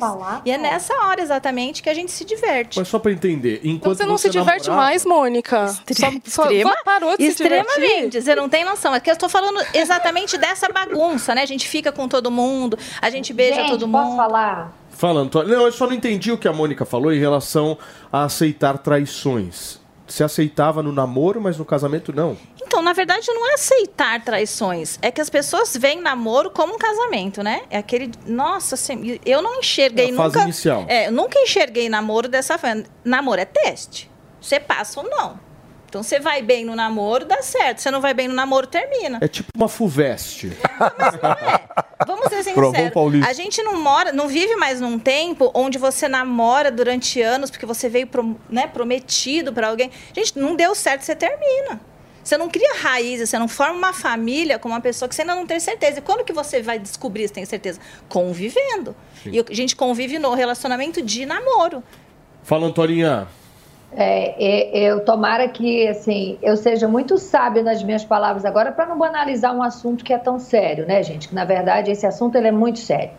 É, e é muito duro o que eu vou dizer aqui. Eu, eu repito isso há muito tempo. As mulheres ficam com muita raiva de mim. Algumas às vezes me procuram e falam: "Ai, caraca, por que que você fala essas coisas?" Você tem razão. Mônica, eu preciso lhe dizer que é o seguinte: é, eu não posso aqui afirmar que o seu marido é infiel, porque seria uma, um, né? Não seria justo da minha parte fazer isso. Mas o que eu preciso lhe dizer, Mônica, é que assim, assumir um relacionamento perante a sociedade é a maior bobagem que uma mulher pode dizer, porque não existe homem fiel, eu diria que um em um milhão, tá, Mônica? E assim, eu entendi completamente o que a, a Mayumi falou. Em momento algum, a Mayumi falou que a relação dela é uma bagunça. O que ela disse foi o seguinte: que ela preza pela lealdade. E a diferença entre lealdade e fidelidade são duas coisas completamente distantes tá? E eu prefiro um marido leal do que um marido que se diz fiel. Primeiro, porque não existe. Não existe relação monogâmica. De novo, mais uma vez, uma em um milhão, porque isso é da sociedade. Isso aí vem desde os primórdios. Os homens foram criados dessa forma sabe? É é uma coisa de educação, é uma coisa que está intrínseco na cabeça do homem. O homem precisa ser o, o, o, o caçador para se sentir homem, sabe? E não adianta dizer, ah, agora estamos namorando, a coisa vai virar sério. Cara fala, ok, vai virar sério, mas não existe homem é, é fiel, Mônica. Agora, homem Não leal... fala assim não, Antônia. Não generaliza a classe. Fica quietinho, Fala eu já assim falei- não, hein? Você tá já acostumado falei só que- com shake árabe, irmãzinha. Não, peraí, Mô, e outra coisa, o que a Naomi, o que a, que a, a- esqueci o nome, Mayumi. Ah, o olhinho puxado lindo. Mayumi. É o seguinte, você também é muito linda, Mônica, mas o que ela falou foi o seguinte: o meu relacionamento, assim, eu não, eu não, tô, eu não tô por aí transando com ninguém, porque não tenho tempo, não tenho vontade, não tenho.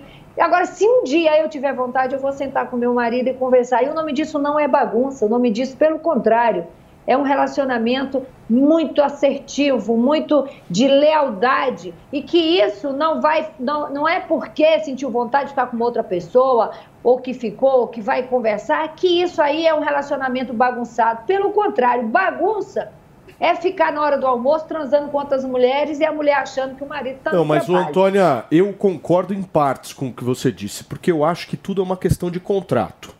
Quando você vai lá, aluga um imóvel, vou alugar um imóvel por um ano, tá lá o contrato bonitinho, artigo primeiro, quais são as obrigações de um, a obrigação do outro e tal. Depois que você assinou o contrato, não dá pra mudar no meio do caminho. Dá problema isso aí. Não dá, não? Ah, não, mas, Mas vai falar aí- Mudar o contrato no meio do exercício? Não Eu acho que tem algumas coisas na vida que são negociáveis e tem outras coisas que não são. Exato. Então, se a sua moral, ela depende de um papel assinado, se os seus princípios dependem de alguém vir e apontar e falar, ok, agora vocês estão casados e, portanto, chega de bagunça, se depende disso, tudo bem, você pode seguir esse caminho. Para mim, não depende. A minha lealdade, o meu relacionamento, o meu afeto, o meu cuidado com as pessoas independe, um, se eu estou transando ou não com elas, dois, se vem alguém e legisla ali e coloca um papel na minha frente. É isso. Ah, não, não tem nada de negociável nos meus valores, assim como não tem negociável com relação à minha liberdade. E a liberdade do outro? Se eu prezo pela minha liberdade, como é que eu não vou permitir que alguém deseje outra pessoa, que alguém tenha uma aventura, se relacione, se divirta com essa outra pessoa? Mônica não tá gostando do que você tá falando, hein? Não, na verdade, eu vou falar a minha, o que eu penso, que essa é a minha opinião. Eu discordo do que a Antônia falou. Porque eu realmente acredito que exista a fidelidade dentro do casamento. Conheço centenas de pessoas que lutam. É luta, né? Isso é uma escolha. Antônia, primeiro te amo, zerei a vida só de falar com ela. Espera que eu preciso me restabelecer aqui. Conheceu ela pessoalmente. Ah, preciso me restabelecer. Perdi um pouco a noção. Vi ela ali e já deu uma tremida aqui. O que, Mas, que é, gente, Antônia? Mal, é porque você está falando com uma mulher de quase 50 anos que teve quatro casamentos, entendeu? Então é por experiência própria. Não, mas também aos casos que casou, meu. Mas isso será que não diz respeito ao mundo que ela vive? Porque Claro. assim, vamos lá, eu estou aqui falando como uma mulher normal, que tem um marido normal. Que Ela tem um não é filho normal. É, eu vou eu. Não, imagina, ela é maravilhosa. Eu já até conheci, inclusive, a Mayu, já tinha até estudado casos de paciente. Quando eu fui fazer pesquisa, eu fiz pela, pelos- pela, pela página dela. Eu Legal. conheci ela há muito tempo. Acompanhei na época do primeiro TED. Olha o tempo que vai. Nossa, faz tempo. Faz Mas tempo. ela não é muito normalzinha, né? Não, não é questão de normalidade. A palavra que eu quero dizer Padrão, é... né? pa- não, também não seria padrão. Ó. Eu sou uma... Eu, eu represento, vai. Eu represento uma, uma mulher comum. Essa é a palavra. Uma mulher comum, com marido comum, criando filhos comuns, lutando para ter uma vida comum. E no meio desse ordinário, o extraordinário acontece. Você entende o que eu estou te Mas, falando? ô, Mônica, deixa eu entender assim. Você é casada há quantos anos? 16. 16 anos. Daqui a pouquinho a gente vai voltar com essa discussão aqui, turma. São 11 horas e 17 minutos para vocês que nos acompanham através do rádio. Um entrevistado e diferentes pontos de vista. Quando um fato vira história, nós analisamos e questionamos para você formar a sua opinião. Os mais diversos temas você encontra aqui, sempre direto ao ponto. Toda segunda-feira, nove e meia da noite, na Jovem Pan News. Business Jovem Pan. E a Heineken, que é a segunda maior fabricante de cerveja do mercado brasileiro, empresa holandesa, fará um aporte aí de 1 bilhão e 200 milhões de reais numa fábrica da companhia em Garaçu, em Pernambuco. Isso é só nessa fábrica. Depois ela vai investir também mais 300 milhões no Nordeste, ou seja, no total aí são 1 bilhão e 500 milhões de reais no Brasil. Esse investimento deve gerar cerca de mil postos de trabalho e só essa fábrica é, do- de Pernambuco deve servir para a empresa desenvolver, abre aspas, ações sustentáveis. A companhia holandesa informou que as receitas líquidas nas Américas subiram 24% no primeiro trimestre deste ano, em relação ao primeiro trimestre de 2022. E a Heineken destacou em balanço o bom desempenho no Brasil e no México, onde os preços subiram 13%, mas o volume também subiu para 3%. Bruno Meia e os destaques do mundo dos negócios. Acesse agora o canal Jovem Pan News no YouTube e no Panflix. Deixa eu só receber quem nos acompanha pelo rádio. São 11 horas e 20 minutos. A gente está num papo aqui agradável para uma segunda-feira, certo, Maninho? Bem agradável. Relacionamento monogâmico versus relacionamento aberto. Esse é o ringue da Jovem Pan News. Por favor, Mayumi. É, então a minha questão é que o mundo hoje ele é apenas construído para o pensamento monogâmico. E a gente tem que olhar para as pessoas que estão optando por encarar isso de uma forma talvez mais realista e optando por outras é, é, formações familiares e a partir daí algumas mudanças vão acontecer. Então eu não acho hoje que a gente esteja preparado para chegar nas crianças e talvez falar para elas, olha, é, vamos falar de relacionamentos monogâmicos ou não monogâmicos. São, são termos muito complexos ainda. E nós que vivemos isso, a gente ainda está criando vocabulário. Então antes você nem sabia o que, que era não monogâmico. Aí você fala de casal liberal, será que é a mesma coisa que não monogâmico? Será que relacionamento aberto tá mesma, é a mesma coisa que um casal liberal? A gente ainda está nessa fase ainda de construção de conceito, entendendo o que a prática está trazendo para a nossa racionalidade. Eu acho que à medida que a gente vai evoluindo nisso, naturalmente as crianças vão se deparando com a realidade, gente. É isso.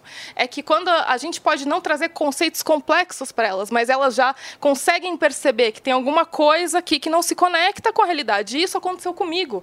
A, minha, a primeira vez que eu me questionei com relação à monogamia, ou à monogamia, foi quando alguém me falou assim: Você sabe o que é o casamento? Ah, é, isso, é você vai lá na igreja, assina um papel, e a partir daí você promete fidelidade, você promete não sei o quê, e é assim que você se relaciona. E eu falei. Caramba, mas eu olho ao meu redor e não vejo isso. Eu não estou entendendo. Você tem que fazer uma promessa futura a respeito de um sentimento e a respeito de eh, desejo? Você está prometendo para daqui 50 anos, já que esse é o princípio do casamento, que você fique junto durante 50 anos? E eu, criança, me questionei isso. Obviamente, demorei para me relacionar, tive poucos relacionamentos até durante a vida, eles sempre foram muito longos, é, mas eu sempre tive nessa essência. Então, eu acho que quando a gente se assusta e fala, nossa, como que a gente vai falar disso com as crianças? Elas já estão vendo, gente, elas já não são bestas, elas já estão vendo os pais separados, né? já estão vendo que o casamento em si não parece que é uma instituição que está indo muito bem, já que o, o índice de, de divórcio só aumenta. Quando a gente começa a falar desses novos arranjos de relações, elas já percebem que então temos algumas possibilidades para além dessa caixinha. Então, ficar se adiantando de, ah, não vamos fazer isso pelas crianças, gente, os adultos precisam se resolver. Na hora que eles estiverem bem resolvidos, felizes da vida, vivendo relações plenas, as crianças serão Agora, impactadas por essa Por que, felicidade. que o, o índice de separação está crescendo tanto Eu entre posso os só casais? falar primeiro que é mentira, porque pelo menos em Sorocaba, o ano passado aumentou, diminuiu esse índice. Tanto que eu participei de uma entrevista, onde a entrevista foi feita exatamente porque o índice de divórcio na cidade tinha diminuído. Essa comparação com certeza tem a ver com pandemia. Porque pandemia a gente teve um pico de divórcios e É. agora ele está voltando aos mesmos índices anteriores. Mas no anterior Aí, ele é já alto. subia. E no agregado tem subido ao longo Exato. dos anos. Tirando essa, essa faixa de pandemia, mesmo nesse pico, você vai ver que ele continua sumindo ano a ano. Então, mas, Mas qual o que é acontece razão? na sequência? A pessoa casa de novo, gente. Então, assim, eu não, eu não consigo conceber muito essa Porque pesquisa. ela pode. Eu tô casada, Mas eu também acho que Mônica. a pessoa pode Você- casar de novo. você eu também acho que ela pode casar. que eu não estou casada sobre também. Separação. A gente está falando sobre monogamia. Então, assim, eu separei porque aquela pessoa não me serve. Então, eu não quero mais ficar casada com essa pessoa. Aí eu vou lá e caso de novo. Aí vai ser índice, índice, índice. Você Mas a- concorda? às vezes você separa porque a pessoa passou por um momento que ela tem um desejo por outra pessoa, você acha aquilo inconcebível, porque tem um modelo pré-formatado de relação monogâmica, e aí aquilo leva ao fim de uma relação que talvez, se as pessoas tivessem a mente um pouco mais aberta para a experiência do momento, a relação conseguisse prosseguir de outro Mas modo. aí eu discordo por um motivo. Olha só, eu tenho um relacionamento. E eu, eu fiz acordo nesse relacionamento que somos nós dois. Aí você fala, olha, não quero mais. Aí você separa.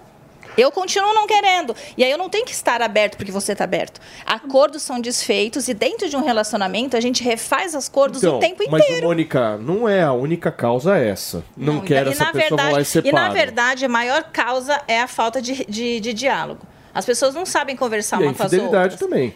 É, Eu acho que a infidelidade nem tanto, viu? Porque é, a reconstrução de casamento é uma, é uma coisa que está acontecendo muito.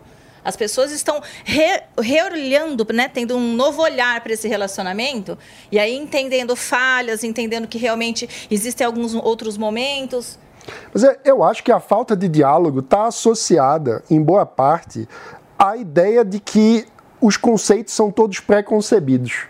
Porque quando você acha que, pô, porque eu casei, eu preciso seguir a regra desse jeito imutável, você acaba nem conversando muito. Porque. E, e aí eu acho que tem uma questão de se abrir para o, a experiência humana, no sentido até do autoconhecimento e da ajuda ao parceiro para que ele se conheça mais. O diálogo tem muito a ver com isso. E para o diálogo ser possível, é preciso suspender a censura. É preciso ter um espaço de liberdade compartilhado onde eu posso experienciar da minha vida, eu posso refletir, eu posso ter um Ultra liberdade. é ter um, ter um lugar de confiança profunda, onde eu posso é, ter dúvidas, onde eu posso compartilhar com o parceiro as angústias e coisas que eu ainda estou tentando descobrir o que é, e que o outro não vai receber aquilo como uma ofensa. Ele pode estar aberto para tentar entender e me ajudar a entender. Então eu acho que. E hoje, uma, uma das maiores críticas que eu ouço em relação ao casamento é que o casamento seria uma espécie de prisão para ambos, entendeu? No lugar de ser um espaço de acolhimento e intimidade profunda. Porque falta diálogo. Eu já acho que a, a forma como ele é apresentado, ele, ele não permite o diálogo. Eu acho que acaba sendo uma ilusão. Você diz, aqui, até a gente vai até aqui, até aqui, um quadradinho, mas vamos conversar sobre tudo. Você já sabendo previamente que aquilo está a- completamente fora do espectro acordado, fora do que a pessoa entende que é possível, é a- aceitável. É uma censura sobre É uma aquilo. censura prévia, né? E uma das, uma das minhas experiências com as pessoas com as quais eu converso sobre isso é que muitas vezes essa censura prévia acaba aumentando a intensidade do desejo por algo proibido, né? Então, eu até dou um exemplo da minha vida que é eu tenho liberdade e nem por isso eu saio pegando todo mundo. Imagina, eu tenho outras preocupações, sou uma mulher de 40 anos, entende? Eu E tenho também não é escrava do desejo, né? Exato, e eu, me, e eu realmente me sinto liberta dessa questão muito por conta dessa possibilidade. A possibilidade de você poder continuar fazendo, poder te dá também a liberdade de escolher parar. Então, quando vocês dizem, ah, nem todo desejo deve ser realizado, isso em absolutamente todas as esferas da sua vida, porque isso é liberdade. É você poder escolher, não ter alguém escolhendo por você. Alguém que tem um, um pensamento liberal, eu não consigo entender como é que aceita que alguém vai legislar sobre o seu desejo. É você que tem que ter essa escolha. Então, não é essa sociedade que vai dizer como você vai se relacionar. É você que vai Aí determinar. Para encerrar, por favor, é, Mônica, fica à vontade para Eu encerrar. só queria falar assim que em momento nenhum, num casamento saudável, a outra pessoa tem o direito de decidir por mim. Eu decido. E no momento vocês ouviram falando meu marido não me trai. Eu decidi não trair. Isso é uma escolha que cabe a mim. Dentro de um casamento saudável, o casal escolheu, não foi o casal a gente colocou dentro de um quadrado. Eu falei pra você, eu não vou te trair, porque isso não cabe na minha vida. Então a escolha é minha e ninguém tem direito, tanto que pra quem não cabe mais, ela sai. Então, assim, a escolha é minha, não é da sociedade. Ninguém escolhe dentro do casamento. O casamento é uma escolha e eu escolhi você. Só que a escolha é diferente. Muito bem, gente, esse foi o nosso ringue desta segunda-feira. Eu queria muito agradecer tanto a Mayumi Sato, ela que é pesquisadora, que acredita no relacionamento aberto e trouxe a avaliação dela. Muito obrigado, Mayumi. Como é que faz para te seguir nas redes sociais? É Opa Mayumi no Opa Mayumi. Instagram. Mayumi com Y. Mayumi com Y. Fechado. E a Mônica Fernandes, que é terapeuta, que também aceitou gentilmente o nosso convite. Obrigado, Mônica. Como é que faz para te seguir lá nas redes sociais? Terapeuta Mônica Fernandes. Boa. Meninas, muito obrigado, viu? Um beijo pra vocês. Gente, olha só, são 11 horas e, meia e 30 minutos da manhã desta segunda-feira. O governador de São Paulo, Tarcísio de Freitas, voltou a falar sobre a Cracolândia nesta segunda-feira. Ele prometeu fazer novas ações a serem realizadas em um futuro bem próximo no centro de São Paulo. Vamos ouvir o que ele disse.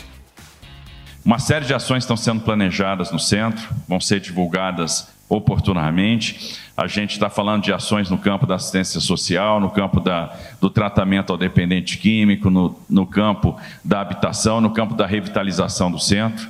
E ao longo do tempo vocês vão tomar contato com aquilo que está sendo planejado, em parceria com a Prefeitura de São Paulo. Mas a gente não vai medir esforços para enfrentar esse problema. Né? Faremos todo o esforço possível para resolver esse problema e teremos também no centro o emprego de tecnologia e o aumento de efetivo policial. Em breve, a gente terá mais uma unidade da Polícia Militar no centro de São Paulo, e a ideia é, por meio da tecnologia, por meio do aumento de efetivo, a gente ter uma, um sucesso aí no combate à criminalidade. Muito bem, gente. Está aí a fala do governador de São Paulo, Tarcísio Gomes de Freitas, que eu vou trazer para discussão aqui com o nosso time. Esse é um assunto, turma, muito delicado eleitoralmente. Exato. É muito delicado, porque é muito fácil você chegar e falar que vai resolver a Cracolante, vai acabar com a Cracolante. Você lembra do Dória? Dória foi lá, deu a cara a tapa. Botou um trator, toda uma literalmente. mobilização e tal, e acabou perdendo politicamente com isso e não resolveu o problema. Eu me lembro do Haddad também se colocando naquele momento, dizendo que ia resolver o assunto, também não resolveu. Todos os que se colocaram até o momento de uma forma pública, assim, com muita imprensa, de um jeito bem é, midiático, todos se ferraram. Eu quero entender, do ponto de vista eleitoral, Jotinha, o quanto esse tema vai influir no voto aqui em São Paulo no ano que vem. Certamente vai ser o principal tema das eleições. Certamente. Não vai ter como quem queira alcançar, inclusive um segundo turno sequer, sem tratar a questão da Cracolândia como prioridade. Por quê? Por dois motivos. Primeiramente, porque o tema de segurança pública é prioridade desde 2018 no cenário nacional. Então, ainda que aqui no, seja uma discussão municipal, quem quiser se destacar de forma eleitoral vai ter que tratar a segurança pública como um tema prioritário. Não tem como fugir disso. Então, mas como que faz? Porque é o seguinte, qualquer movimento político que for feito na Cracolândia, ele precisa ser um movimento que parta do que você falou do ponto de vista da segurança pública. Então a imagem que vem para os eleitores, a imagem que vem para o cidadão, é uma imagem de guerra. Sim. Independente como seja feito. Vai ter polícia lá, vai ter é, enfrentamento de alguma forma, enfim.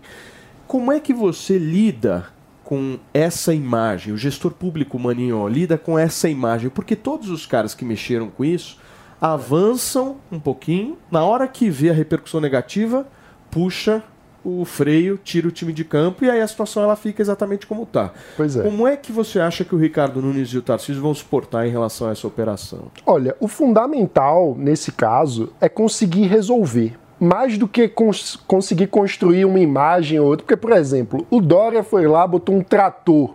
A imagem de maior é, intensidade e rigor no combate à violência que foi produzida até agora na Cracolândia. Né? Você literalmente levou um trator e derrubou algumas das áreas lá. Acabou que não resolveu. Já o Haddad foi no outro oposto. No lugar de botar um trator para cima, ele criou lá o, o auxílio é, para os dependentes, o que ficou conhecido como Vale Crack, e também não resolveu nada. Então, um tentou ir com a mão pesada, o outro tentou ir com a mão aberta, com o abraço, com a acolhida. Nenhuma das duas coisas, individualmente, sozinhas, isoladas, dão resultado, porque é um problema extremamente complexo. Então, muito mais importante nesse sentido do que a forma midiática de lidar é conseguir de fato arregaçar as mangas e fazer um trabalho. E aí é um trabalho com as pessoas, tanto os criminosos que precisam ser punidos e precisam ser encontrados pela justiça, como os dependentes que estão lá e precisam ser recuperados, resgatados na sua dignidade. E para isso, só trabalho duro. No fim das contas, é preciso articular os diferentes equipamentos públicos que fazem o trabalho ali de, de política pública, a segurança, é, a saúde, a assistência social, para filtrar e tratar cada caso individualmente. Muito bem. Turma, nós vamos fazer um rápido break, Antoninha. Na volta a gente continua a discussão sobre a Cracolândia. Não sai daí, o Morning Show já volta na programação da Jovem Pan. São 11 horas e 35 minutos.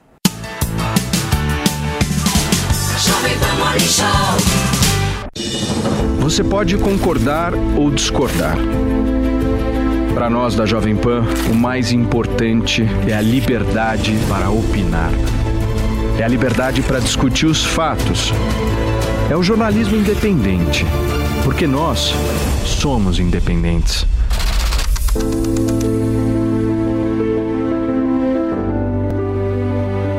Jovem Pan News. Jornalismo independente.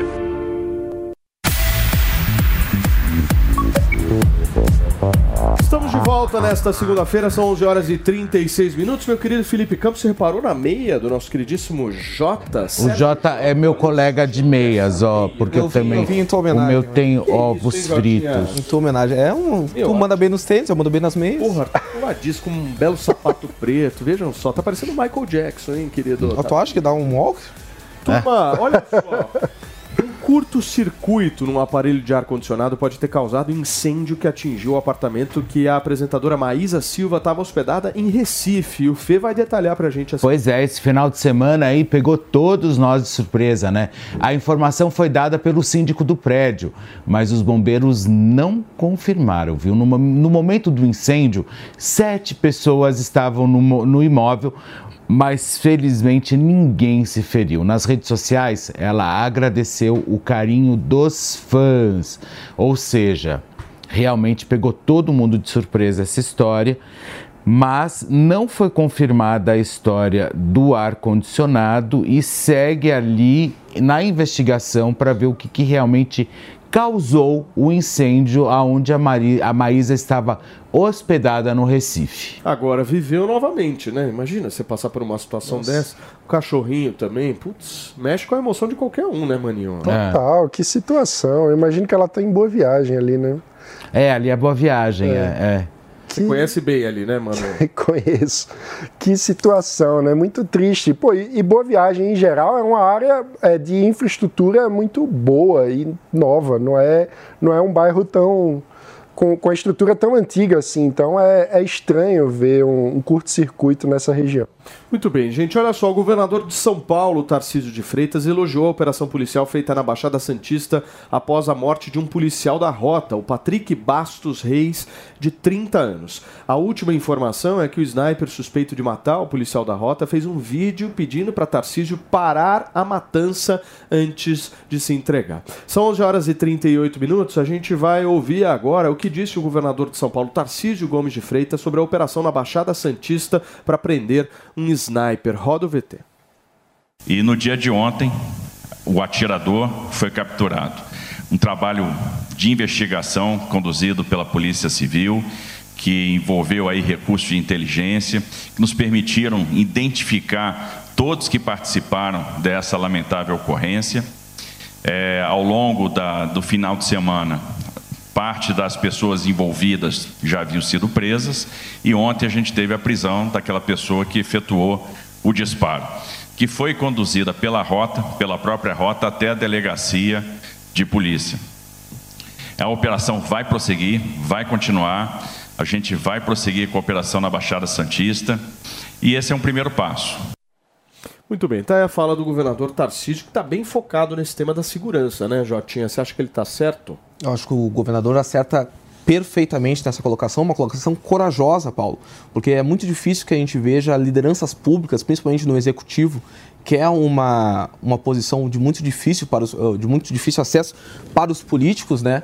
E o governador, a partir do momento que ele dá a cara a tapa, enfrenta essa situação de forma ágil, de forma completa e dá à sociedade o retorno que ela espera ah, em casos como esse, é uma decisão corajosa e acertada do governador. O que, que você acha, Antônia? Olha, de novo, o pouco que eu conheço do Tarcísio, ele não tem pretensões em ficar fazendo carreira política, em ficar fazendo politicagem e agradando quem quer que seja. Se der uma missão para ele, ele vai lá e cumpre. É, o pouco que eu conheço, espero não estar enganada. Tanto é que ele está aí num combate né, ferrenho num assunto que ninguém conseguiu resolver. Cê, como vocês estavam falando, você vê, um vem com um trator. Ora, você vê, é um trator que vai resolver o problema dessa gente que já perdeu o controle de si mesmo? Não é um trator. O outro vem com uma bolsa crack. Aí o mano fala abraçar. Abraçar quem? Abraçar uma pessoa que, tam, de novo, não, não, não se responsabiliza mais pelos seus atos. Uma bolsa só vai ajudar a consumir cada vez mais. O Tarcísio está vindo com um combate né, aos traficantes e provavelmente com a gente aqui repetindo toda hora que não tem é, é, é, é espaço né, para o acolhimento dessas pessoas, obviamente que no paralelo ele vai cuidar disso. Né? Aí o UOL me coloca um traficante, não sei se é um traficante, dizem que é um atirador de elite do PCC, enfim. É, de novo, um santo não é. Dizer, Tarcísio, para de matar a minha família, para de matar as pessoas da minha área procurando culpado, não sei o quê. Meu Deus do céu! O UOL não tem que dar voz para essa gente, meu Deus do céu! Eu não entendo o que acontece com a imprensa brasileira. Eu não entendo. Tem que dar força para o governador que está querendo resolver o problema de São Paulo, cidade essa que vocês que trabalham no UOL moram, gente. Eu não consigo entender o que passa na cabeça de vocês. Muito bem, gente. Olha só, vamos girar o assunto por aqui. São 11 horas e 42 minutos. Após ser envolvida em uma polêmica com Xuxa, a ex-paquita Bárbara Borges fez uma live no Instagram. O que, que ela disse, Fê? Pois é, também conhecida como Babi, né, que inclusive veio aqui no nosso Morning Show, ela foi acusada de defender Marlene Matos e aos prantos a atriz ressaltou a sua admiração pela Rainha dos Baixinhos, que considera uma de suas maiores ídolas. Vamos ouvir o trecho e eu já explico a polêmica para vocês. Ela é a minha ídola da minha vida toda. Quem me acompanha sabe disso, sabe do meu carinho, sabe que a minha vida sempre foi atrelada ao orgulho que eu tenho da minha, do meu início, da minha história de trabalho com a Xuxa, realização de um sonho da minha vida. Com meus 16 anos, sempre coloquei isso abertamente na história da minha vida. Falei sobre a minha relação com a Marlene na época de Paquita. Tudo que eu falei foi em relação à minha experiência na época de Paquita. Olha, o que está acontecendo é o seguinte, né? Depois que o seriado lá, da, depois que o documentário sobre a vida da Xuxa, e principalmente, na minha opinião, virou um documentário ali sobre a vida de Marlene Matos e Xuxa, é, agora quem está ficando do lado da Xuxa, segundo informações, a Xuxa está dando um follow, assim, ou seja, está bloqueando as pessoas, enfim. E aí aconteceu o quê? É, dentro de um contexto, de uma matéria tirada fora de contexto, a Bárbara Borges, ela deram uma conotação que ela estava defendendo Marlene Matos, o que não era verdade. Na verdade, ela estava contando a relação dela com a Marlene também. Ou seja, tiraram do contexto, jogaram na imprensa. Acho que Xuxa leu isso, acho que não curtiu, foi lá e deu um follow e bloqueou Bárbara Borges. Agora, Fê, impressionante a repercussão do documentário da Xuxa, né? Porque tudo isso está eclodindo do documentário. É, eu acho que na verdade é, o que está acontecendo no, no, no, documentário da Xuxa é que eu virou um documentário sobre a Xuxa e a Marlene, né? Porque é. não se comenta sobre a Xuxa, né? É sobre a história dela, os grandes acontecimentos acontecimentos da vida dela, isso ninguém está falando, ninguém está comentando. É uma pena que isso tenha acontecido, porque virou o documentário da Marlene e da Xuxa. Muito bem, gente. Olha só, a atriz Cláudia Raia, de 56 anos, afirma que tem encontrado o marido só aos domingos, viu? Em seu perfil no Instagram, ela explicou o motivo. Qual é o motivo, Fê? Por favor. Olha, em um vídeo postado no feed, La Raia, né, contou que o marido está se preparando para estrelar uma peça chama, que é Uma Linda Mulher, né, inspirada no filme de, 19, de 1990, né, que joga ali a Julia Roberts ali ali também como uma das protagonistas e uma das protagonistas e para o mundo também. E por isso a convivência tem sido um pouco mais escassa. Em segunda, a atriz enalteceu o trabalho do marido e contou que eles estão se encontrando apenas aos domingos. Olha só, tem um trecho, vamos acompanhar. Mô, domingo! Nós estamos juntinhos! Domingão, domingão! Pra quem não sabe, Jabas está ensaiando Uma Linda Mulher, que é um novo musical. Lembra do filme da Julia Roberts, do Richard Gere? Ele é o meu Richard Gere. Vende meu peixe, amor. Eu tô vendendo, eu tô vendendo. e aí ele tá ensaiando que nem louco. E a gente só fica Só juntinho. sobra o domingo. Só sobra o domingo. Então, bom domingo pra vocês.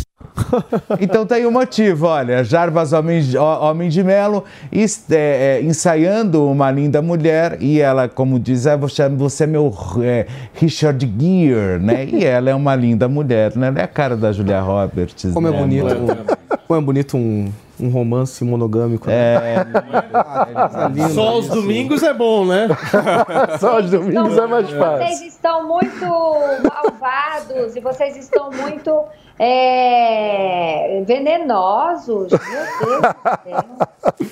Posso falar uma coisa pra vocês? Por favor. O Jarbas é um dos maiores atores de musical desse país, tá? O Jarbas é um excelente ator e realmente, para dar conta de, um, de, de algo, a altura que o Jarbas co- co- é, costuma fazer, e a própria Cláudia também, eu sei muito separar né, a, a, a persona da personagem. Então, assim, é, de fato, tem que ensaiar de segunda a segunda para entregar um- algo à altura do que se espera do Jarbas. Foi isso que ela quis dizer. Agora, vocês estão aí já dizendo que não é monogâmico o relacionamento, vocês já estão aí dizendo que só se encontra aos domingos. Vocês parem de ser venenosos, viu? Estão demais. Vocês estão demais. Isso aqui é o balanço geral de Fabiola Hype agora? Olha, eu acho que a coisa do sol aos domingos pode facilitar a vida de muitos, Antoninha. Você pega, por exemplo, os seus casamentos. Se você somente encontrasse com seus ex-maridos aos domingos, você acha que você ainda estaria casada hoje?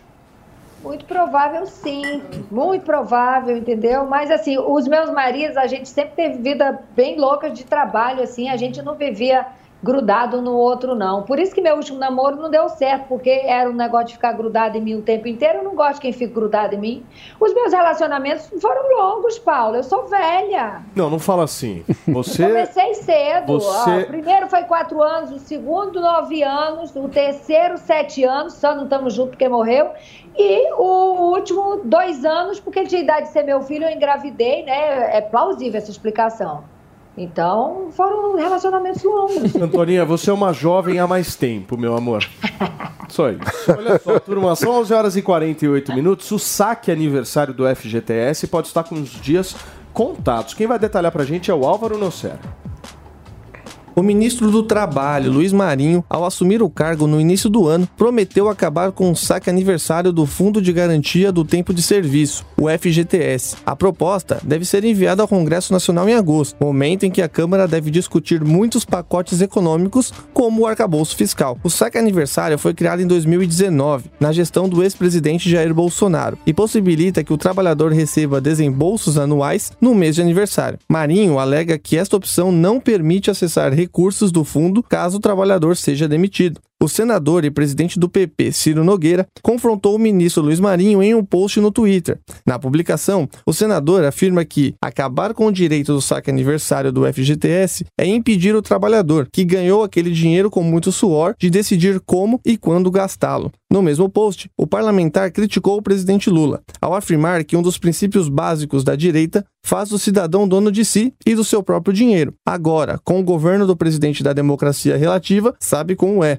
O presidente do PP destacou ainda que lutará contra essa medida no Congresso Nacional. João Amoedo, ex-candidato para a presidência da República pelo Partido Novo, também criticou a postura do ministro do Trabalho. No post, Amoedo afirma que sacanagem é o trabalhador não poder sacar o seu dinheiro de um fundo que rende menos que a poupança e é usado para financiar empresas bilionárias. Muito bem, tá aí a reportagem do jornalismo da Jovem Pan mostrando um pouquinho desse cenário pra gente. Você, como um bom liberal, meu querido Mano Ferreira, como é que você viu essa última fala de João Amor?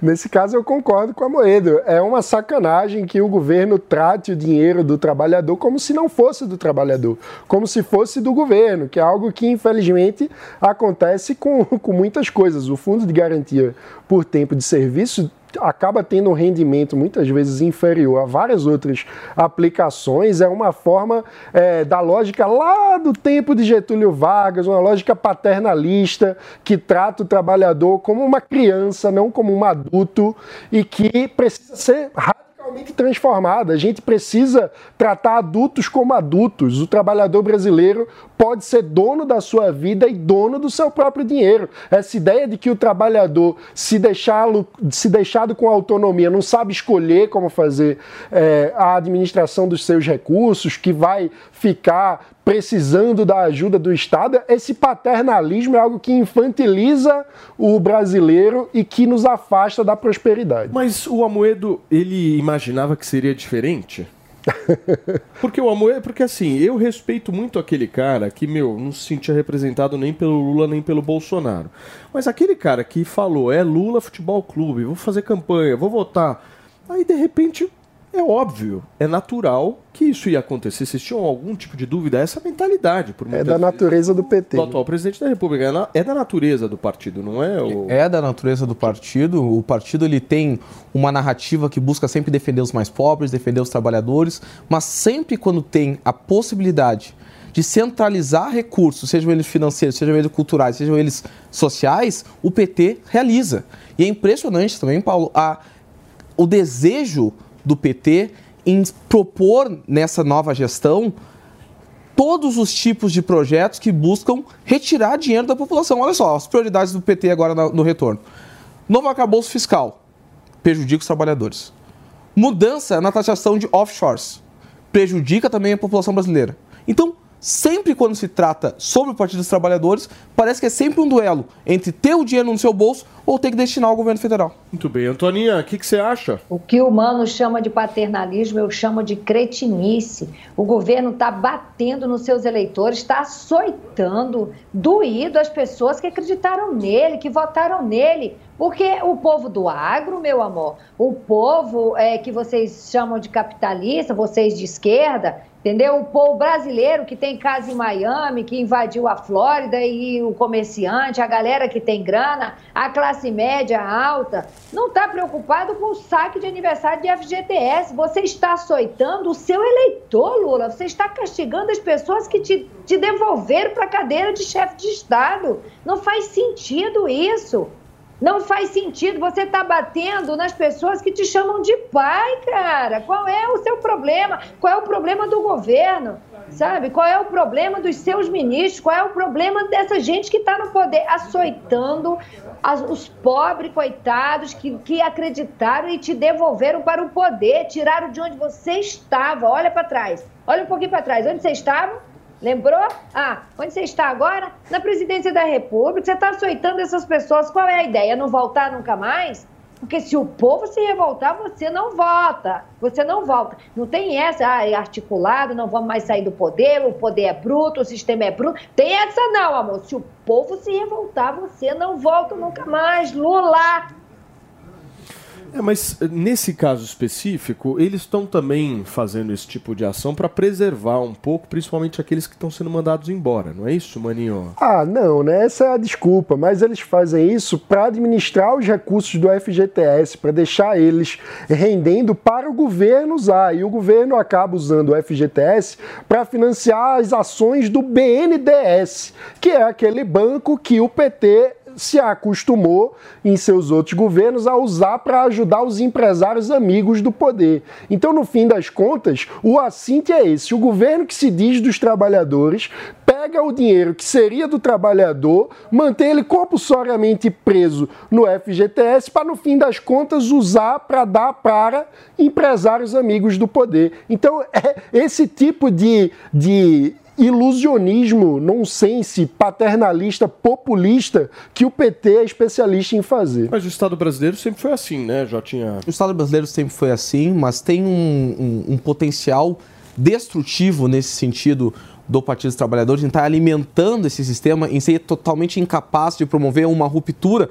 Cabe ressaltar também que grande parte, ah, principalmente a partir da Nova República, do fato do Estado brasileiro permanecer assim se dá pelo tempo que o PT está no poder. Né? Então o PT é o retrato do- da formação do que o Estado brasileiro é hoje, infelizmente. Né? Muito bem, o homem da melhor meia que já passou. Muito elegante. Gosta do Maluco no Pedaço, Paulo? Porra, sensacional. Gosta? Essa meia é, é do maluco? É do maluco no pedaço, Deus. Sensacional. olha lá. Meia, olha o estilo da meia do nosso queridíssimo Jotinha que está participando da programação. Muito legal. Muito bem, turma, deixa eu agradecer a você que ficou conosco até agora através do rádio. Muito obrigado, a semana só está começando e amanhã estaremos de volta. Jovem Pan, jornalismo independente. Tchau. Muito bem, essa semana temos aí um fato importante essa semana, meu querido Felipe Campos. A chegada de Antônia Fontinelli nos estúdios da Jovem Pan News em São Paulo. E principalmente a articulação política extremamente organizada. que Ela na chega quando? Ela chega na quarta, Antônia, ou na terça? Eu vou amanhã, mas é ao vivo só quarta e quinta. Ao vivo, quarta e quinta. Ah, por que, que você faz isso, hein? Mas você, você tem que contar para nossa audiência o que que nós vamos fazer na quarta. Suruba. Não é esse tipo. Não era pra contar. Nós temos uma sessão de fotos programada. Não, isso, mas isso já está programado. Isso o público já sabe desde a semana passada. Então, nós, nós teremos uma sessão de fotos pro OnlyFans e, e Antônia Fontinelli. Seja bem-vindo. Ah, sensacional, bem-vindo. sensacional. Você faria Eu vou OnlyFans? fazer Eu faria, eu só acho que eu tenho condição de fazer OnlyFans. Eu não sei, eu ainda não avaliei. Tem que avaliar completamente. Jatinha, você vai fazer um cebolinha, eu vou estar de Magali, nua, comendo melancia do lado do cachorro. Perfeito, então tá fechado. Fechado. Sacanagem, né?